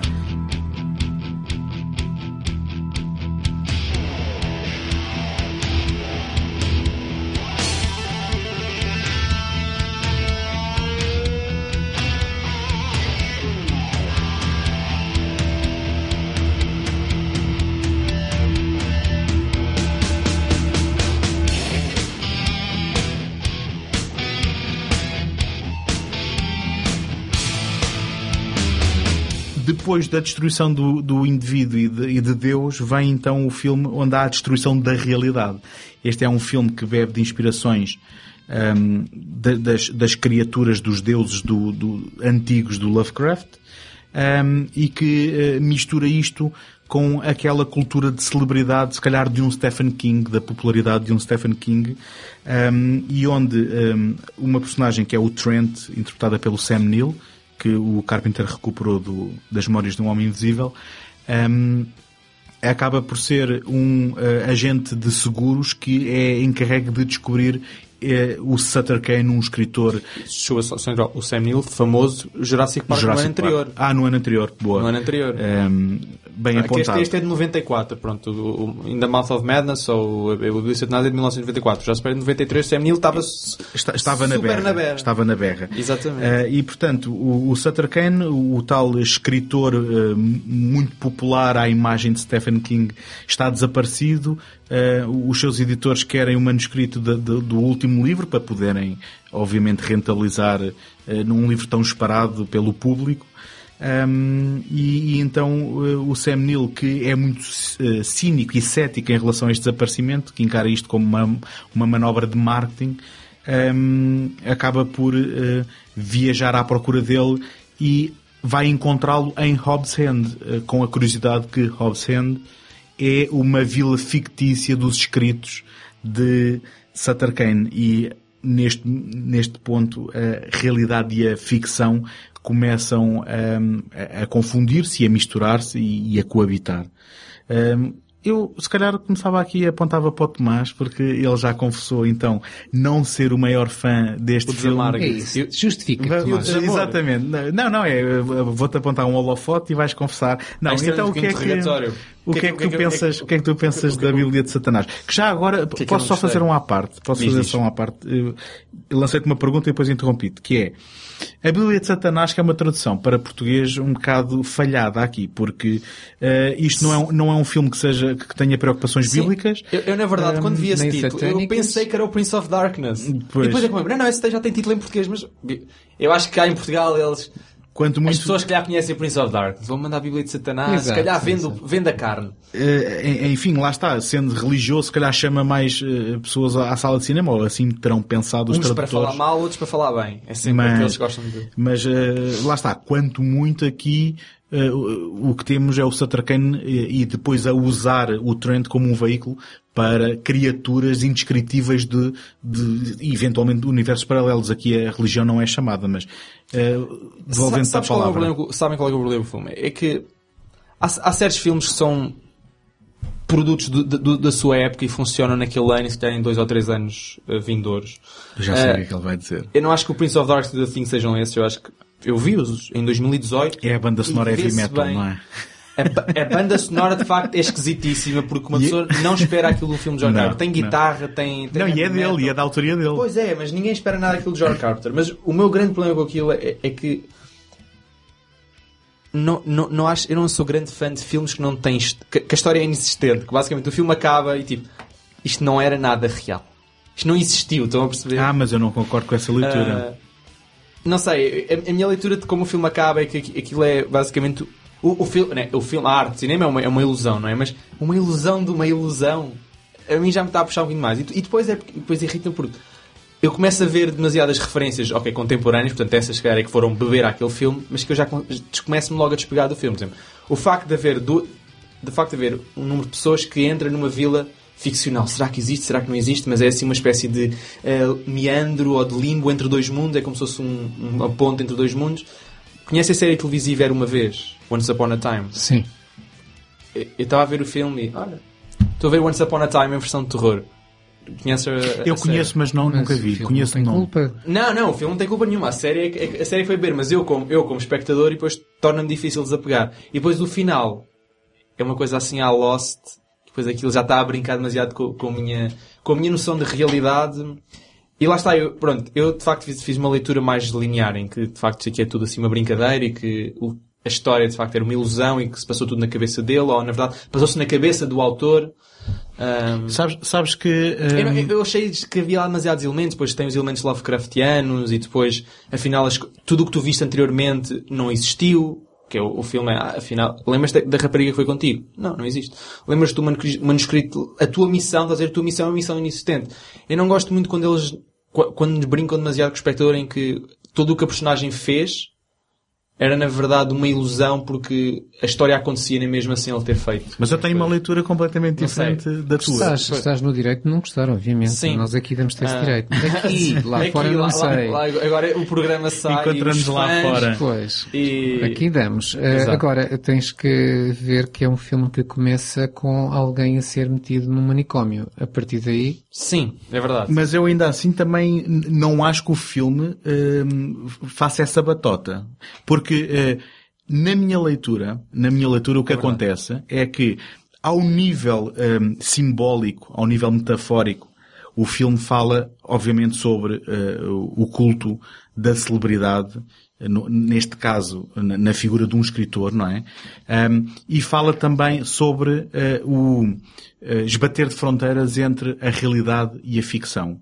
E na prática, ah, no texto do filme, ele tinha atingido uma massa crítica tão grande de fãs que, eh, na prática, tinha é quase como uma legião de seguidores, onde depois o Sutter Kane começou a utilizar os seus livros como veículos para ele próprio escrever a realidade.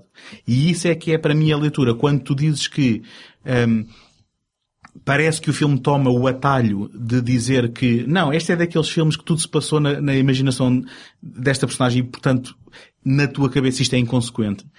Uh, na minha leitura, o Sutter Kane é que estava a escrever a realidade e, portanto, a partir do momento em que o Sutter Kane escreve que há o Hobbs End, há o Hobbs End e ele utiliza a personagem do Trent para ser ele o emissor do, do, do fim do mundo para poder abrir o tal, agora vou falar literalmente, um portal para virem as criaturas e acabar. E no fim o que nós estamos a assistir é literalmente ao fim do mundo, só que como o Trent foi considerado hum, maluco, não é? Não sei qual agora o termo técnico, perdoem-me, hum, os médicos eh, psiquiátricos, como ele foi considerado maluco, não, não quer dizer que não tenha acontecido. Ele simplesmente acaba por acabar naquela sala de cinema em, que- em que percebe que aquilo que ele viveu não só foi um livro escrito pelo Sutter Kane, que é ele própria realidade, como ela já foi adaptada ao cinema. E, portanto, e aí estamos a- a- na pescadinha de rabo na boca, não é da, Talvez. da tal cultura. parece- lá está, essa parte, de facto, não sou grande fã desse, quando eles brincam demais con- connosco.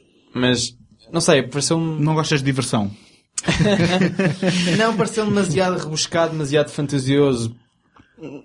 Não, não sei. parece- Não, não, o Carpenter é dizer, não vamos dizer que o filme esteja perfeito e, e, Mas e o, ou capaz seja, o- de... exa- o filme não é, necessário, não é necessariamente, ou seja, não é tecnicamente mau. Eu é que eu não Uhum. sou grande fã desses filmes assim. Por exemplo, o The Thing e o Prince of Darkness, muitos filmes do Carpenter, são sempre assentes em conceitos reais, em coisas que, pronto, poderiam acontecer se Eu- aceitássemos uma eu série começo de por regras. vos contar como é que eu conheci o filme. Um dia, ah, há muitos anos, não sei quando, estava a mudar os canais da televisão e de repente vejo uma cena em que está o Sam Neill dentro de um carro e foge de umas pessoas que, que são ameaçadoras, vai sempre em frente, sempre em frente e vai ter com as pessoas que são ameaçadoras. E ele faz, vira o carro ao contrário e volta a fugir e vai ter com as mesmas pessoas. E, fica, e ele está com um ar completamente desesperado e eu senti logo ali um sentido de, de claustrofobia, Pesadelo. de, de, de pesadelo, exatamente, é a Completamente. palavra Sim, certa para, a paranoia está lá. que eu disse para assim. mim, eu não sei que filme é este, mas eu quero ver. Provavelmente o filme acabou e eu fiquei sem saber qual era o filme, anos mais tarde, ou meses mais tarde, não sei, vim saber qual era o filme. Mas fiquei agarrado à primeira cena. E, sem, sem ter contexto nenhum sobre o filme. Mas, eu, eu, eu, eu gosto do filme por muitas razões e, por um lado, podemos começar por, posso começar por falar nas, nas relações com os outros. Eh, temos, temos a tal claustrofobia, temos a paranoia, Hum, voltamos a ter, daí a claustrofobia, obviamente, voltamos a ter o, o, o- aquele, aquele espaço fechado, neste caso, o Hobbs End. Sim. eh, Sendo que não é propriamente um cerco Mas e é ele- mais a ele- paranoia e a claustrofobia Sim, de uma Mas personagem. a partir do momento em que tu sabes que alguém não consegue sair de lá, tens Uhum. um cerco. E hum, temos depois, e, e neste caso fechado também, porque é, há uma realidade Sim, mas diferente ali dentro. Estava só a apontar que é centrado numa personagem ao invés de ser num grupo de personagens como sim, os sim, outros, não é? sim, mas o conceito está lá. E temos, temos depois coisas diferentes. Se, se o, se o The Thing fala eh, a partir da ciência, se o, The- se o, se o, hum, se o Príncipe das Trevas fala a partir da ciência mais religião, aqui não temos ciência nem religião, temos outra coisa que é a criatividade, a ficção. Portanto, voltamos a, ter algo que tem a ver com a atividade humana no seu lado mais intelectual, eh, não sendo ciência, não sendo religião, passou, passamos para a imaginação, para a criatividade, e que é o motor da, da, da- do enredo. Temos a referência ao Stephen King, de uma maneira até bastante literal, alguém diz a dada altura, o Stephen King já vende mais que o Stephen King, Eh, para, que não haja, para que não haja dúvidas.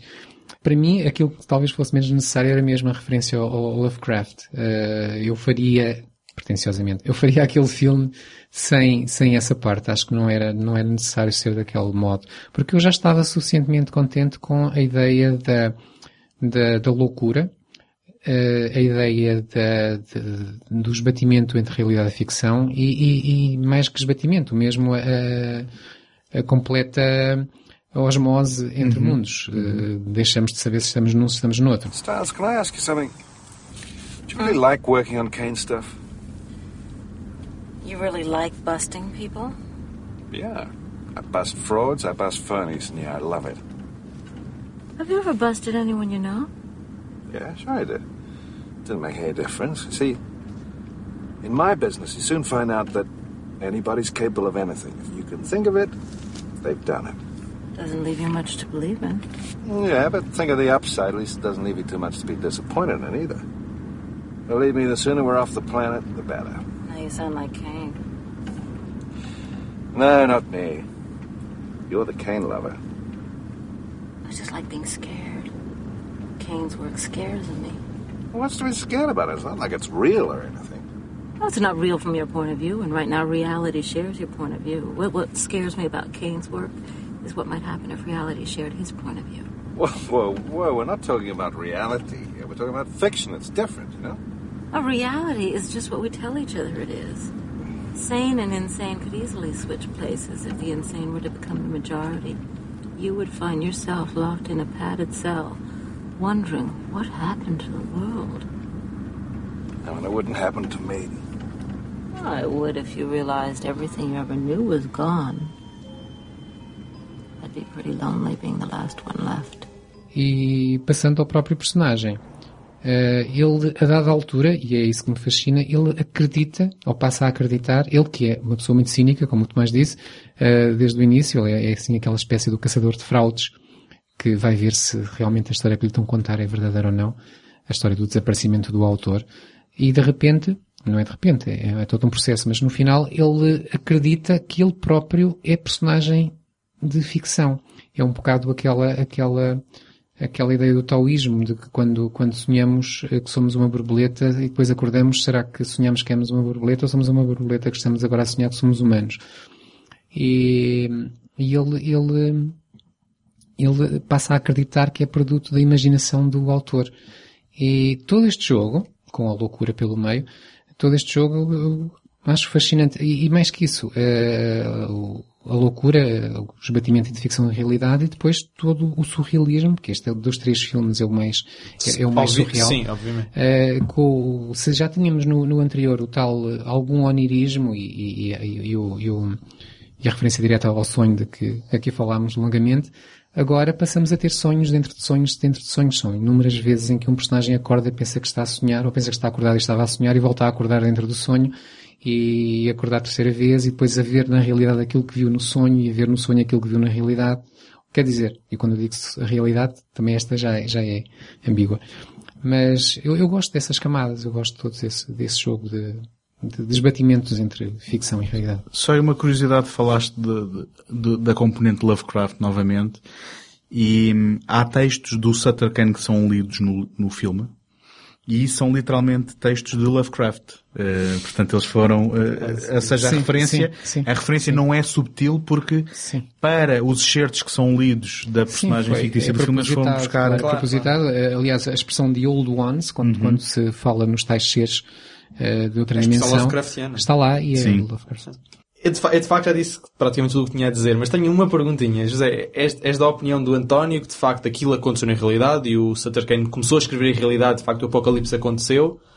Ou acreditas que aquilo foi tudo uma invenção e é tudo a imaginação dele ou é completamente irrelevante? Eu respondo-te que sim a todas essas questões porque... Incerteza, outra vez, está presente também no filme anterior, já, já encontramos outro ponto de Sim, mas é, ligação. é, é- e é verdade, é verdade. Eh, Eu, eu, eu, eu acredito nisso tudo. Primeiro, eh, eu acho que o filme deixa margem suficiente para nós acreditarmos que a qualquer momento entrou loucura, em qualquer momento alguém está a sonhar e, portanto, podemos nós fazer o nosso próprio filme daquilo que estamos a ver. E, por outro lado, há, há uma linha que também se pode seguir, que é essa de que ele, ele foi internado porque não acreditava no que ele estava a dizer. Eh, ele, depois há, há aquela parte final em que as portas estão abertas, ele sai e ouve-se qualquer coisa de que alguma catástrofe aconteceu. Portanto, Sim. o, o apocalipse No é aconteceu, rádio, sim, no é no rádio. rádio. O apocalipse, tal como nós tínhamos previsto pelo aquilo que o Cedric Kane estava a dizer, aconteceu e ele tem a confirmação quando chega ao cinema e confirma que ele próprio é personagem de ficção. Portanto, tudo o que o Cedric Kane previa ou, ou queria ou estava a fazer realmente aconteceu. Pois, a, a uma leitura, leitura. a leitura que eu fiz foi que, lá está, como eles nos mostram ao longo do filme que a realidade é ficção, a realidade é imaginação e nem tudo é o que vemos, né? Tal subjetividade da realidade. Ele depois, quando, quando acorda e sai, aquilo na verdade continua a, a ser um sonho dele, quer dizer, aquilo, para Eu- mim, como eu disse, depois, eles dão-nos tanto, pode ser- é, é, é é possível. como eles nos dão tantas dicas que a realidade nunca é, o- nunca é o que é, porque é que haveríamos de acreditar que de facto o final do filme é de facto a realidade legítimo. Portanto, eu prefiro assumir que a única realidade existente é o- a abertura do filme, que é o manicômio. Portanto, se é no manicômio, tudo o que se passa daí para a frente é manicômio. É, ou seja, ele nunca sai de lá. É como, é como aqueles filmes que depois é, é um gajo que teve, teve sempre preso numa, numa daquelas eh, corpos de, de amarras, numa sala branca com, com, com, com aquelas almofadas. Ah, não vais mais longe, é, Ah. co- é como no Dallas, não é? Afinal, um a morte sonho. do Bobby tinha sido tudo um sonho. é? exato, pronto. E é Ou então te e- digo e é- mais, e é tu ele não deves ter gostado do Usual Suspects, não? Do? Dos não, gostei, gostei. Não, eu, eu, por exemplo, eu não tenho problemas nenhum com sonhos. Por exemplo, eu, eu, eu adoro o Usual Suspects, gosto imenso do Nightmare on Elm Street. Porque esses filmes já sabes que são super fantasiosos. Este aqui, não sei, este aqui foi, acho que foi a composição do filme que me caiu mal. É, é, é Acho que, curioso. essa, acho que essa é a única justificação que eu arranjo porque não consegui arranjar uma justificação intelectual. Podemos estar aqui a dizer, ah, não gosto de histórias que me, que me enganam, não sei o quê. Esta aqui, não sei, senti que fui, fui demasiado enganado. É curioso que tu fales no, ahm, no Pesadelo em Elm Street, porque este filme é da New Line Cinema e é do mesmo ano do New Nightmare. Ah, Isso não que, sabia que que é que é o que em português se chamou o novo pesadelo ah, de Freddy Krueger e que foi o regresso do Wes Craven ao, ao, Não, não sabia que era desse à franchise do, do, do Pesadelo em Elm Street e que foi um filme metafísico que eu arriscava-me a dizer que a par deste terá aberto a porta para depois, para aquele comentário e, e autorreferência do género de terror que depois o Craven fez no Scream. Uh, porque eu penso que os problemas que tu tens é com o fato deste filme ser, de certa forma, não ser literal, ser, de certa forma, uh, aqui um, um exercício metafísico em que há esta Pois. pescadinha de rabo na boca É em capaz, termos é capaz de ser demasiado metafísico em que não tens uma âncora no real. Pronto, Não sei, agora pode ser Mas eu isso. justifico, só para acabar, de- acabar quer dizer, acabar de defender o filme, eh, eu justifico isso pela própria temática do filme, como eu estava a dizer. Se no primeiro temos, temos uma temática que é científica e num segundo, no segundo uma que, que junta religião e ciência, aqui a temática é a ficção. da Pois, criação, não, exatamente. claro, claro, sim, faz, faz sentido.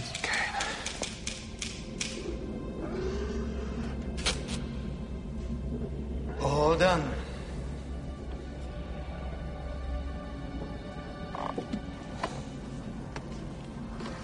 And the mouth of madness.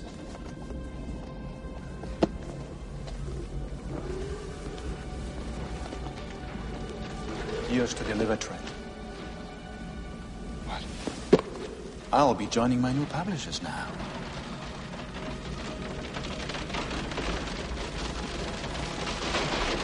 You take the manuscript back to the world for me. That's what you do. What I do? You are what I write. Like this town. It wasn't here before I wrote it. And neither were you. No. I know what's real. I know what I am. And nobody pulls my strings. Did you think my agent attacked you by accident? He read about you in there. He knew you'd bring it back and start the change, make what's happened here happen everywhere. He tried to stop you. I'm not a piece of fiction. I think therefore you are. Read it if you don't believe me. See what I have in store for you. Know what I am?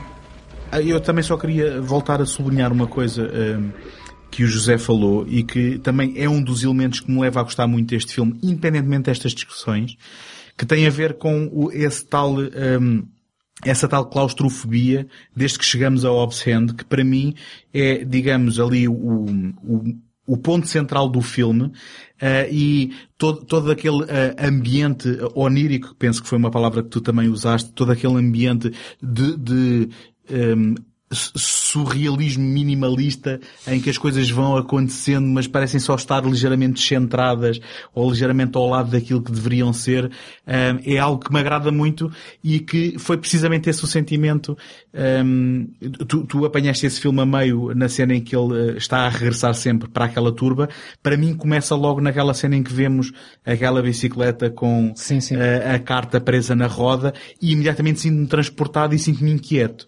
Uh, e, e- e este, em termos de mood, mais uma vez, uh, estamos aqui a falar da arte do John Carpenter a encenar uma história que poderia não ser totalmente pessoal para ele, não foi escrita por ele, mas que, que, que realmente Não. a sua encenação uh, uh, elevou de certeza este material tal como ele estava na- no papel. Tem lá temas dele, sim, de facto. Um, em termos desta, destas trilogias, uh, ou, ou melhor dizendo, dos filmes desta trilogia, o José tem feito aqui o esforço de apontar quais são as semelhanças. Eu, eu diria que isto acabam por ser tudo filmes existenciais, cínicos e pessimistas, não sei se concordarão, e, e parece-me que isto também será uma certa recorrente, ou, ou- ou melhor dizendo, serão características recorrentes na filmografia do Carpenter, eh, eu, eh, correndo o risco de estragar aqui o, o, laçarote da trilogia, eu acho que até faria sentido falar do Eles Vivem aqui, eh, em, juntamente com estes. Tam- Estamos a, a falar de um filme que também usa a ficção científica para traçar eh, preocupações económicas Consumistas. e, e de consciência política e social e, e para apontar o dedo ao consumo do reaganismo, ao consumo desenfreado, porque eu acho que de certa forma estes filmes eh, são, são filmes que lidavam com preocupações contemporâneas à data, eh, sobre alguma disparidade entre eh, a evolução tecnológica e aquilo que seria, o crescimento pessoal, eh, a nossa humanidade. E penso que, de certa forma, isto são tudo elementos que estão presentes nestes, nestes filmes desta trilogia. Por acaso agora estava-me a lembrar. O, o Day Live não acaba em Apocalipse. O Day Live aca- acaba com a revelação, usando então a, tu- a tua definição, de que eles estão no meio de nós.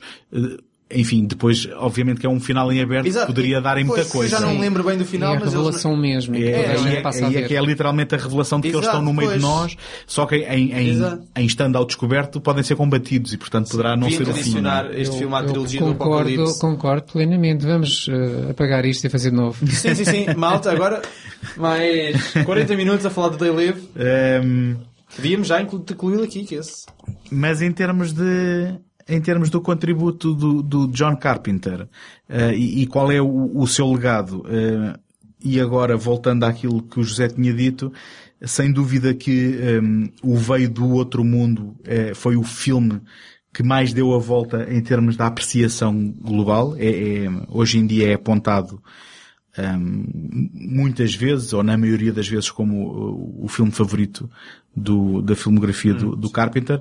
É um filme que a- acabou por ahm, influenciar, eh, curiosamente, cineastas como o Quentin Tarantino. Os Oito Odiados usam músicas e certos não usados do Ennio Morricone para eh, eu não sabia. Não banda sabia, sonora. não sabia. Sim. Sei muito E- pouco dessas coisas. e, e- e, na verdade, eh, depois, não é coincidência eh, os Oito Odiados terem personagens presas eh, por um, um vendaval, por um nevão, no- no- numa tem o casa. Kurt Russell. Tem, Tem o Kurt Russell que não é acidental e tem inclusivamente eh, uma cena que, em que para eles não se perderem no nevão têm que pregar umas estacas com uma corda Pois que é, é, muito para, para, reminiscente. para irem portanto, até à... em, em termos de mood setting, vá, desculpem ter sido em inglês, mas é, é- é claramente inspirado eh, no The Thing. Aliás, claramente, quando eu digo claramente, eu acho que foi apontado pelo próprio Tarantino, não estou a dizer. Por acaso nós estamos a falar muito da Thing. Não sei se vocês sabem, mas existe um filme de 2011 chamado The Thing. Tu estás também a ler aqui os meus apontamentos, não estás? Mas, mas siga, Olha, siga. va- Vais morrer porque és o único que não és uma criatura. Mas que eu acho que eu não sei se o filme é mesmo nor- norueguês, mas é uma prequela aos eventos da Sim, Thing. sim. Não, não, não é norueguês, é uma, é uma produção americana. É uma re- produção americana? É realizado por um holandês, que é o Ah, mas, mas o cast é, é, é da Europa São, do Norte, não é? sim, sim, sim. Eu, São. eu nunca vi o filme e só vi assim, assim, eu vi assim a linha de créditos por, por alto, depois não consegui Eu, eu agora eh, o país. não me lembro do, do nome da atriz, tem uma atriz americana. Ah, ok. Que, Pois, porque de facto aquilo é sobre os noruegueses, que também havia lá americanos, supostamente. Uh, bom, pelo menos nesta, nesta Sim, interpretação, claro, claro. nesta dizer, interpretação, filme. uh, basicamente é a Ramona do Scott Pilgrim, para quem Sim. se Ah, lembra. pronto. A prequ- ah, não disse ainda. A prequela é, é os eventos, é o ground zero, propriamente É, dito. o filme termina exatamente Onde na começa- cena exato. em que começa o outro. Isto já é de 2011. O realizador é holandês, eu disse, é o Mattis van Heiningen, mais valia não ter dito porque eu não sei uh, o sotaque holandês, mas isto já é de 2011. Este é um daqueles filmes que é prequela slash remake uh, slash... Sim, é muito remake. Pronto, é, porque é, é um remake encaptado não vi, não vi, que se disfarça da prequela que leva aos eventos. É um filme, eh, Não, na mas- minha opinião, Mas esquecível. só mostra que o The Thing está muito presente hoje em dia, Está, não é? está. Como é que em 2011 se decide fazer uma prequela de um filme de 1982, não é? Certo. Que foi um fiasco. Que foi... Exato. Bom, Foi e- um fiasco. Verdade, verdade. É como fazer Um, uma sequela ao Blade Runner em 2017 quando o original também Pois, foi um ninguém, fiasco. ninguém foi, fazer e, isso. E, que- e que este Eu concordo, acho que ninguém devia ter feito aquilo. e Mas... que foi um fiasco e, e- e já agora o Dani Villeneuve veio Mas- perguntar como é que este filme foi um fiasco quando é o que vocês estão a dizer, é uma sequela de um filme que ninguém viu. fiasco muito liberalmente, porque o filme não foi necessariamente fiscalmente um fiasco. Foi um fiasco aos olhos de outros blockbusters. Não, eh, Mas em termos do, do que eles esperavam receber, não foi um fiasco. Não, em, em termos de box office americano foi, mas Sim, mas, depois há ou seja, todo mundo à volta.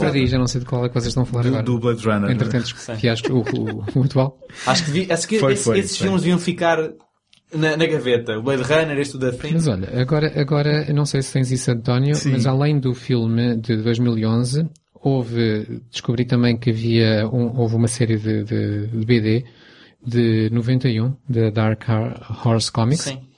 eh, chamada The Thing. Houve um videogame de 2002. Que eu, que eu Ah, comprei. esse não sabia, não sabia que eu comprei. Não Eu tive- sabia, só sabia, até tem a BD. Aliás, E há, e há atualmente um, um, um jogo de tabuleiro chamado The Thing Infection at the Outpost 31 do ano passado. pronto. Olha, do ano passado. Agora, na excelente. verdade, nós não temos verdade, mas nós não estamos muito atentos. Estamos a jogar o jogo de tabuleiro enquanto estamos a gravar um programa. Vai, é o teu turno, António. Mas eu, eu por acaso o jogo de PC comprei eh, e, e era um shoot 'em up eh, daqueles que só se movia no plano horizontal, para a esquerda e para a direita, e que eh, eu lembro na altura juntei não sei Em quantas. 8 bits. Não, mas era bom. Não, não era, não era. Era Era, bom, era bom. é- era de PC, já não me lembro em que ano foi, mas lembro de ter juntado eh, algumas mesadas para depois jogar durante duas ou três horas e ter desistido, porque eu não tinha paciência quando não conseguia jogar. Mas, mas o, o- Carpenter teve, eh, e, e se o The Thing é efetivamente o filme que mais culto ganhou, Ahm, também sofreu, e sofrer é a palavra certa, outros remakes. Portanto, tivemos em 2005 um remake do The Fog, O Nevoeiro, um filme eh, que estão todos a olhar para mim porque eh, é um filme que foi completamente esquecido. Não sei, não sei. Mas Realizado daqui pelo- a 30 anos é filme de culto. Eh, não sei, ele foi realizado pelo Rupert Wainwright e no Não IMDB ser. não, chega aos 4 em termos de, de cotação de, de- enfim, sendo que isto vale o que vale. Vale o que vale, não é? Exato. É, é sempre bom deixar essa ressalva que qualquer cotação de qualquer sítio vale o que vale. Ehm, E às vezes nem isso. Tem-se falado muito também no remake do Escape from New York, só que isto parece estar em águas de bacalhau.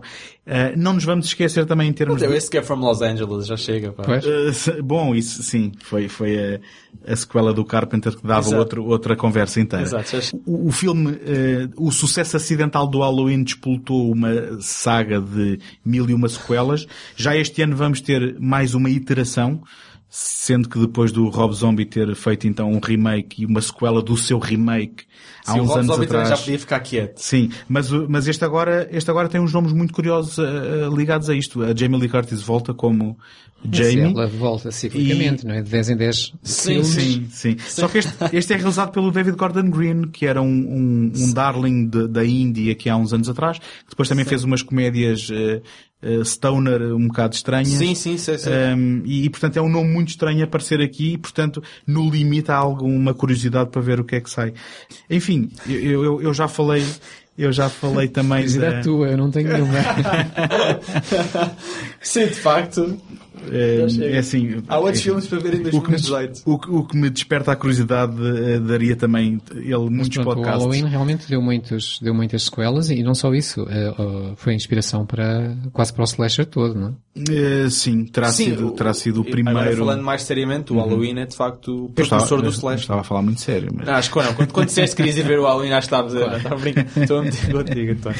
E- entretanto, também já tinha referido a questão de que eu penso que houve alguma contribuição, pelo menos eh, por partilhar ali a produtora da Bíblia de Satanás naquilo que foi eh, um movimento que também se acabou por eh, autoconsumir, mas que eh, o, Wes Craven acabou depois por lançar com o Gritos em, em, em 96, o Scream, em que o género de terror ficou novamente popular, mas para se autorreferenciar e autoquestionar. Acho que agora está mais popular do que nunca, não é? O, o género de terror, não nesta vertente. Não, Eu penso não, que não, agora mas- uh, vo- voltamos a, a ter um terror mais, mais preocupado em, em, em- em ser, em Já ser, tínhamos falado disso numa vez, quando tivemos Sim. os três juntos. Numa, na, na verdade, a primeira vez que estivemos três juntos falámos sobre acho que o terror está a a tentar situação, voltar. a situação do terror contemporâneo. Está a tentar voltar às suas, às suas raízes de ser assustador e não a rir-se de si próprio. Um, por fim, a música do John Carpenter tem inspirado também outros músicos. Se calhar a referência mais óbvia, recente, é a música pelo uh, Rich Vreeland que assina Disaster Piece para o filme de 2014 Vai Seguir-te, um, It Follows How It Follows. do David Robert Mitchell. E eu diria bandas como Perturbator, que é, que é enfim, isto não é uma banda, isto também é, um, é o- nome artístico do- de um francês chamado James Kent, que é música claramente inspirada nos anos 80, na, naquela, Música individualmente eletrónica também. sim, e- e eletrónica, eh, com, com samples de filmes, e é completamente inspirado eh, em Carpenter.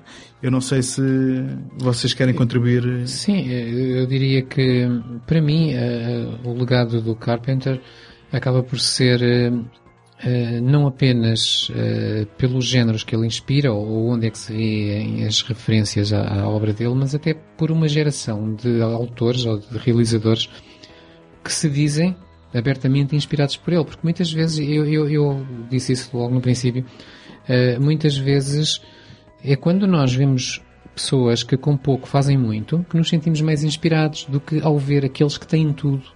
Se calhar pensamos, eu nunca poderei fazer porque nunca vou ter tudo, nunca vou ter 200 milhões de dólares. Mas quando se vê alguém que com pouco faz muito, pensamos, ah, então eu também posso. E, e isso aconteceu com muita gente uh, que viu o Carpenter, como, como aliás costuma-se dizer isso uh, habitualmente com o Roger Corman, que, que, influenciou muita gente por causa disso. Uh, e o Carpenter acho que fez um pouco também isso, e, por isso não é de estranhar que, que, que, realizadores que nunca vieram a ter dinheiro, como por exemplo James Cameron, que diz que, que, que, que, vê o Carpenter como uma inspiração. Estava a brincar no caso do Cameron, não é? uh, sim, não, não na parte eu da inspiração. Espera, eu estava à espera de qual era a punchline. não, na, não na, inspira, na inspiração, mas, mas na questão do dinheiro. Uh, o Tarantino, o Guilherme Del Toro, o James Wan, o próprio Edgar Wright, que já aqui falámos, uhum. a todos eles se dizem inspirados O Robert por... Rodrigues também, o próprio, sim, ele, sim. No, li, no, livro dele, aquele. Já não estou a lembrar do, do Rebel. Bem, qual coisa? Rebel a Crew. É isso. Uh, ele diz mesmo que o Carpenter é uma das grandes inspirações. E para mim é o maior legado. É assim, José. Acho que eh, nenhum de nós poderia colocar isto de forma mais eloquente do que tu. Uh, e como sempre podemos contar certo. com uh, uma reta final uh, destas edições Pronto, do Universo não Paralelos. Mais nada, para não estragar. Exatamente, já estragaste. então um, ficamos aqui um, no, em mais uma edição dos Universos Paralelos. Uh, foi, foi esta a viagem pelo Apocalipse de, de John Carpenter. Uh, eu sou o António. José. Tomás. Até à próxima. Até à próxima.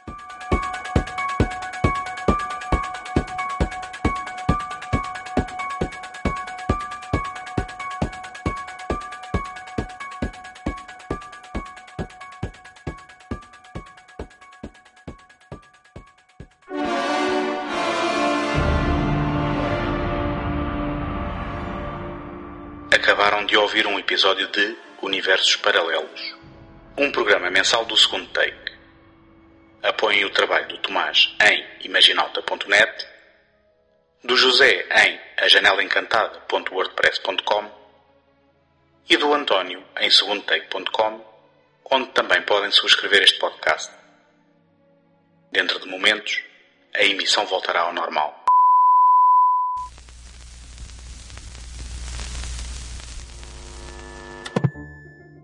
Encontramos na próxima semana.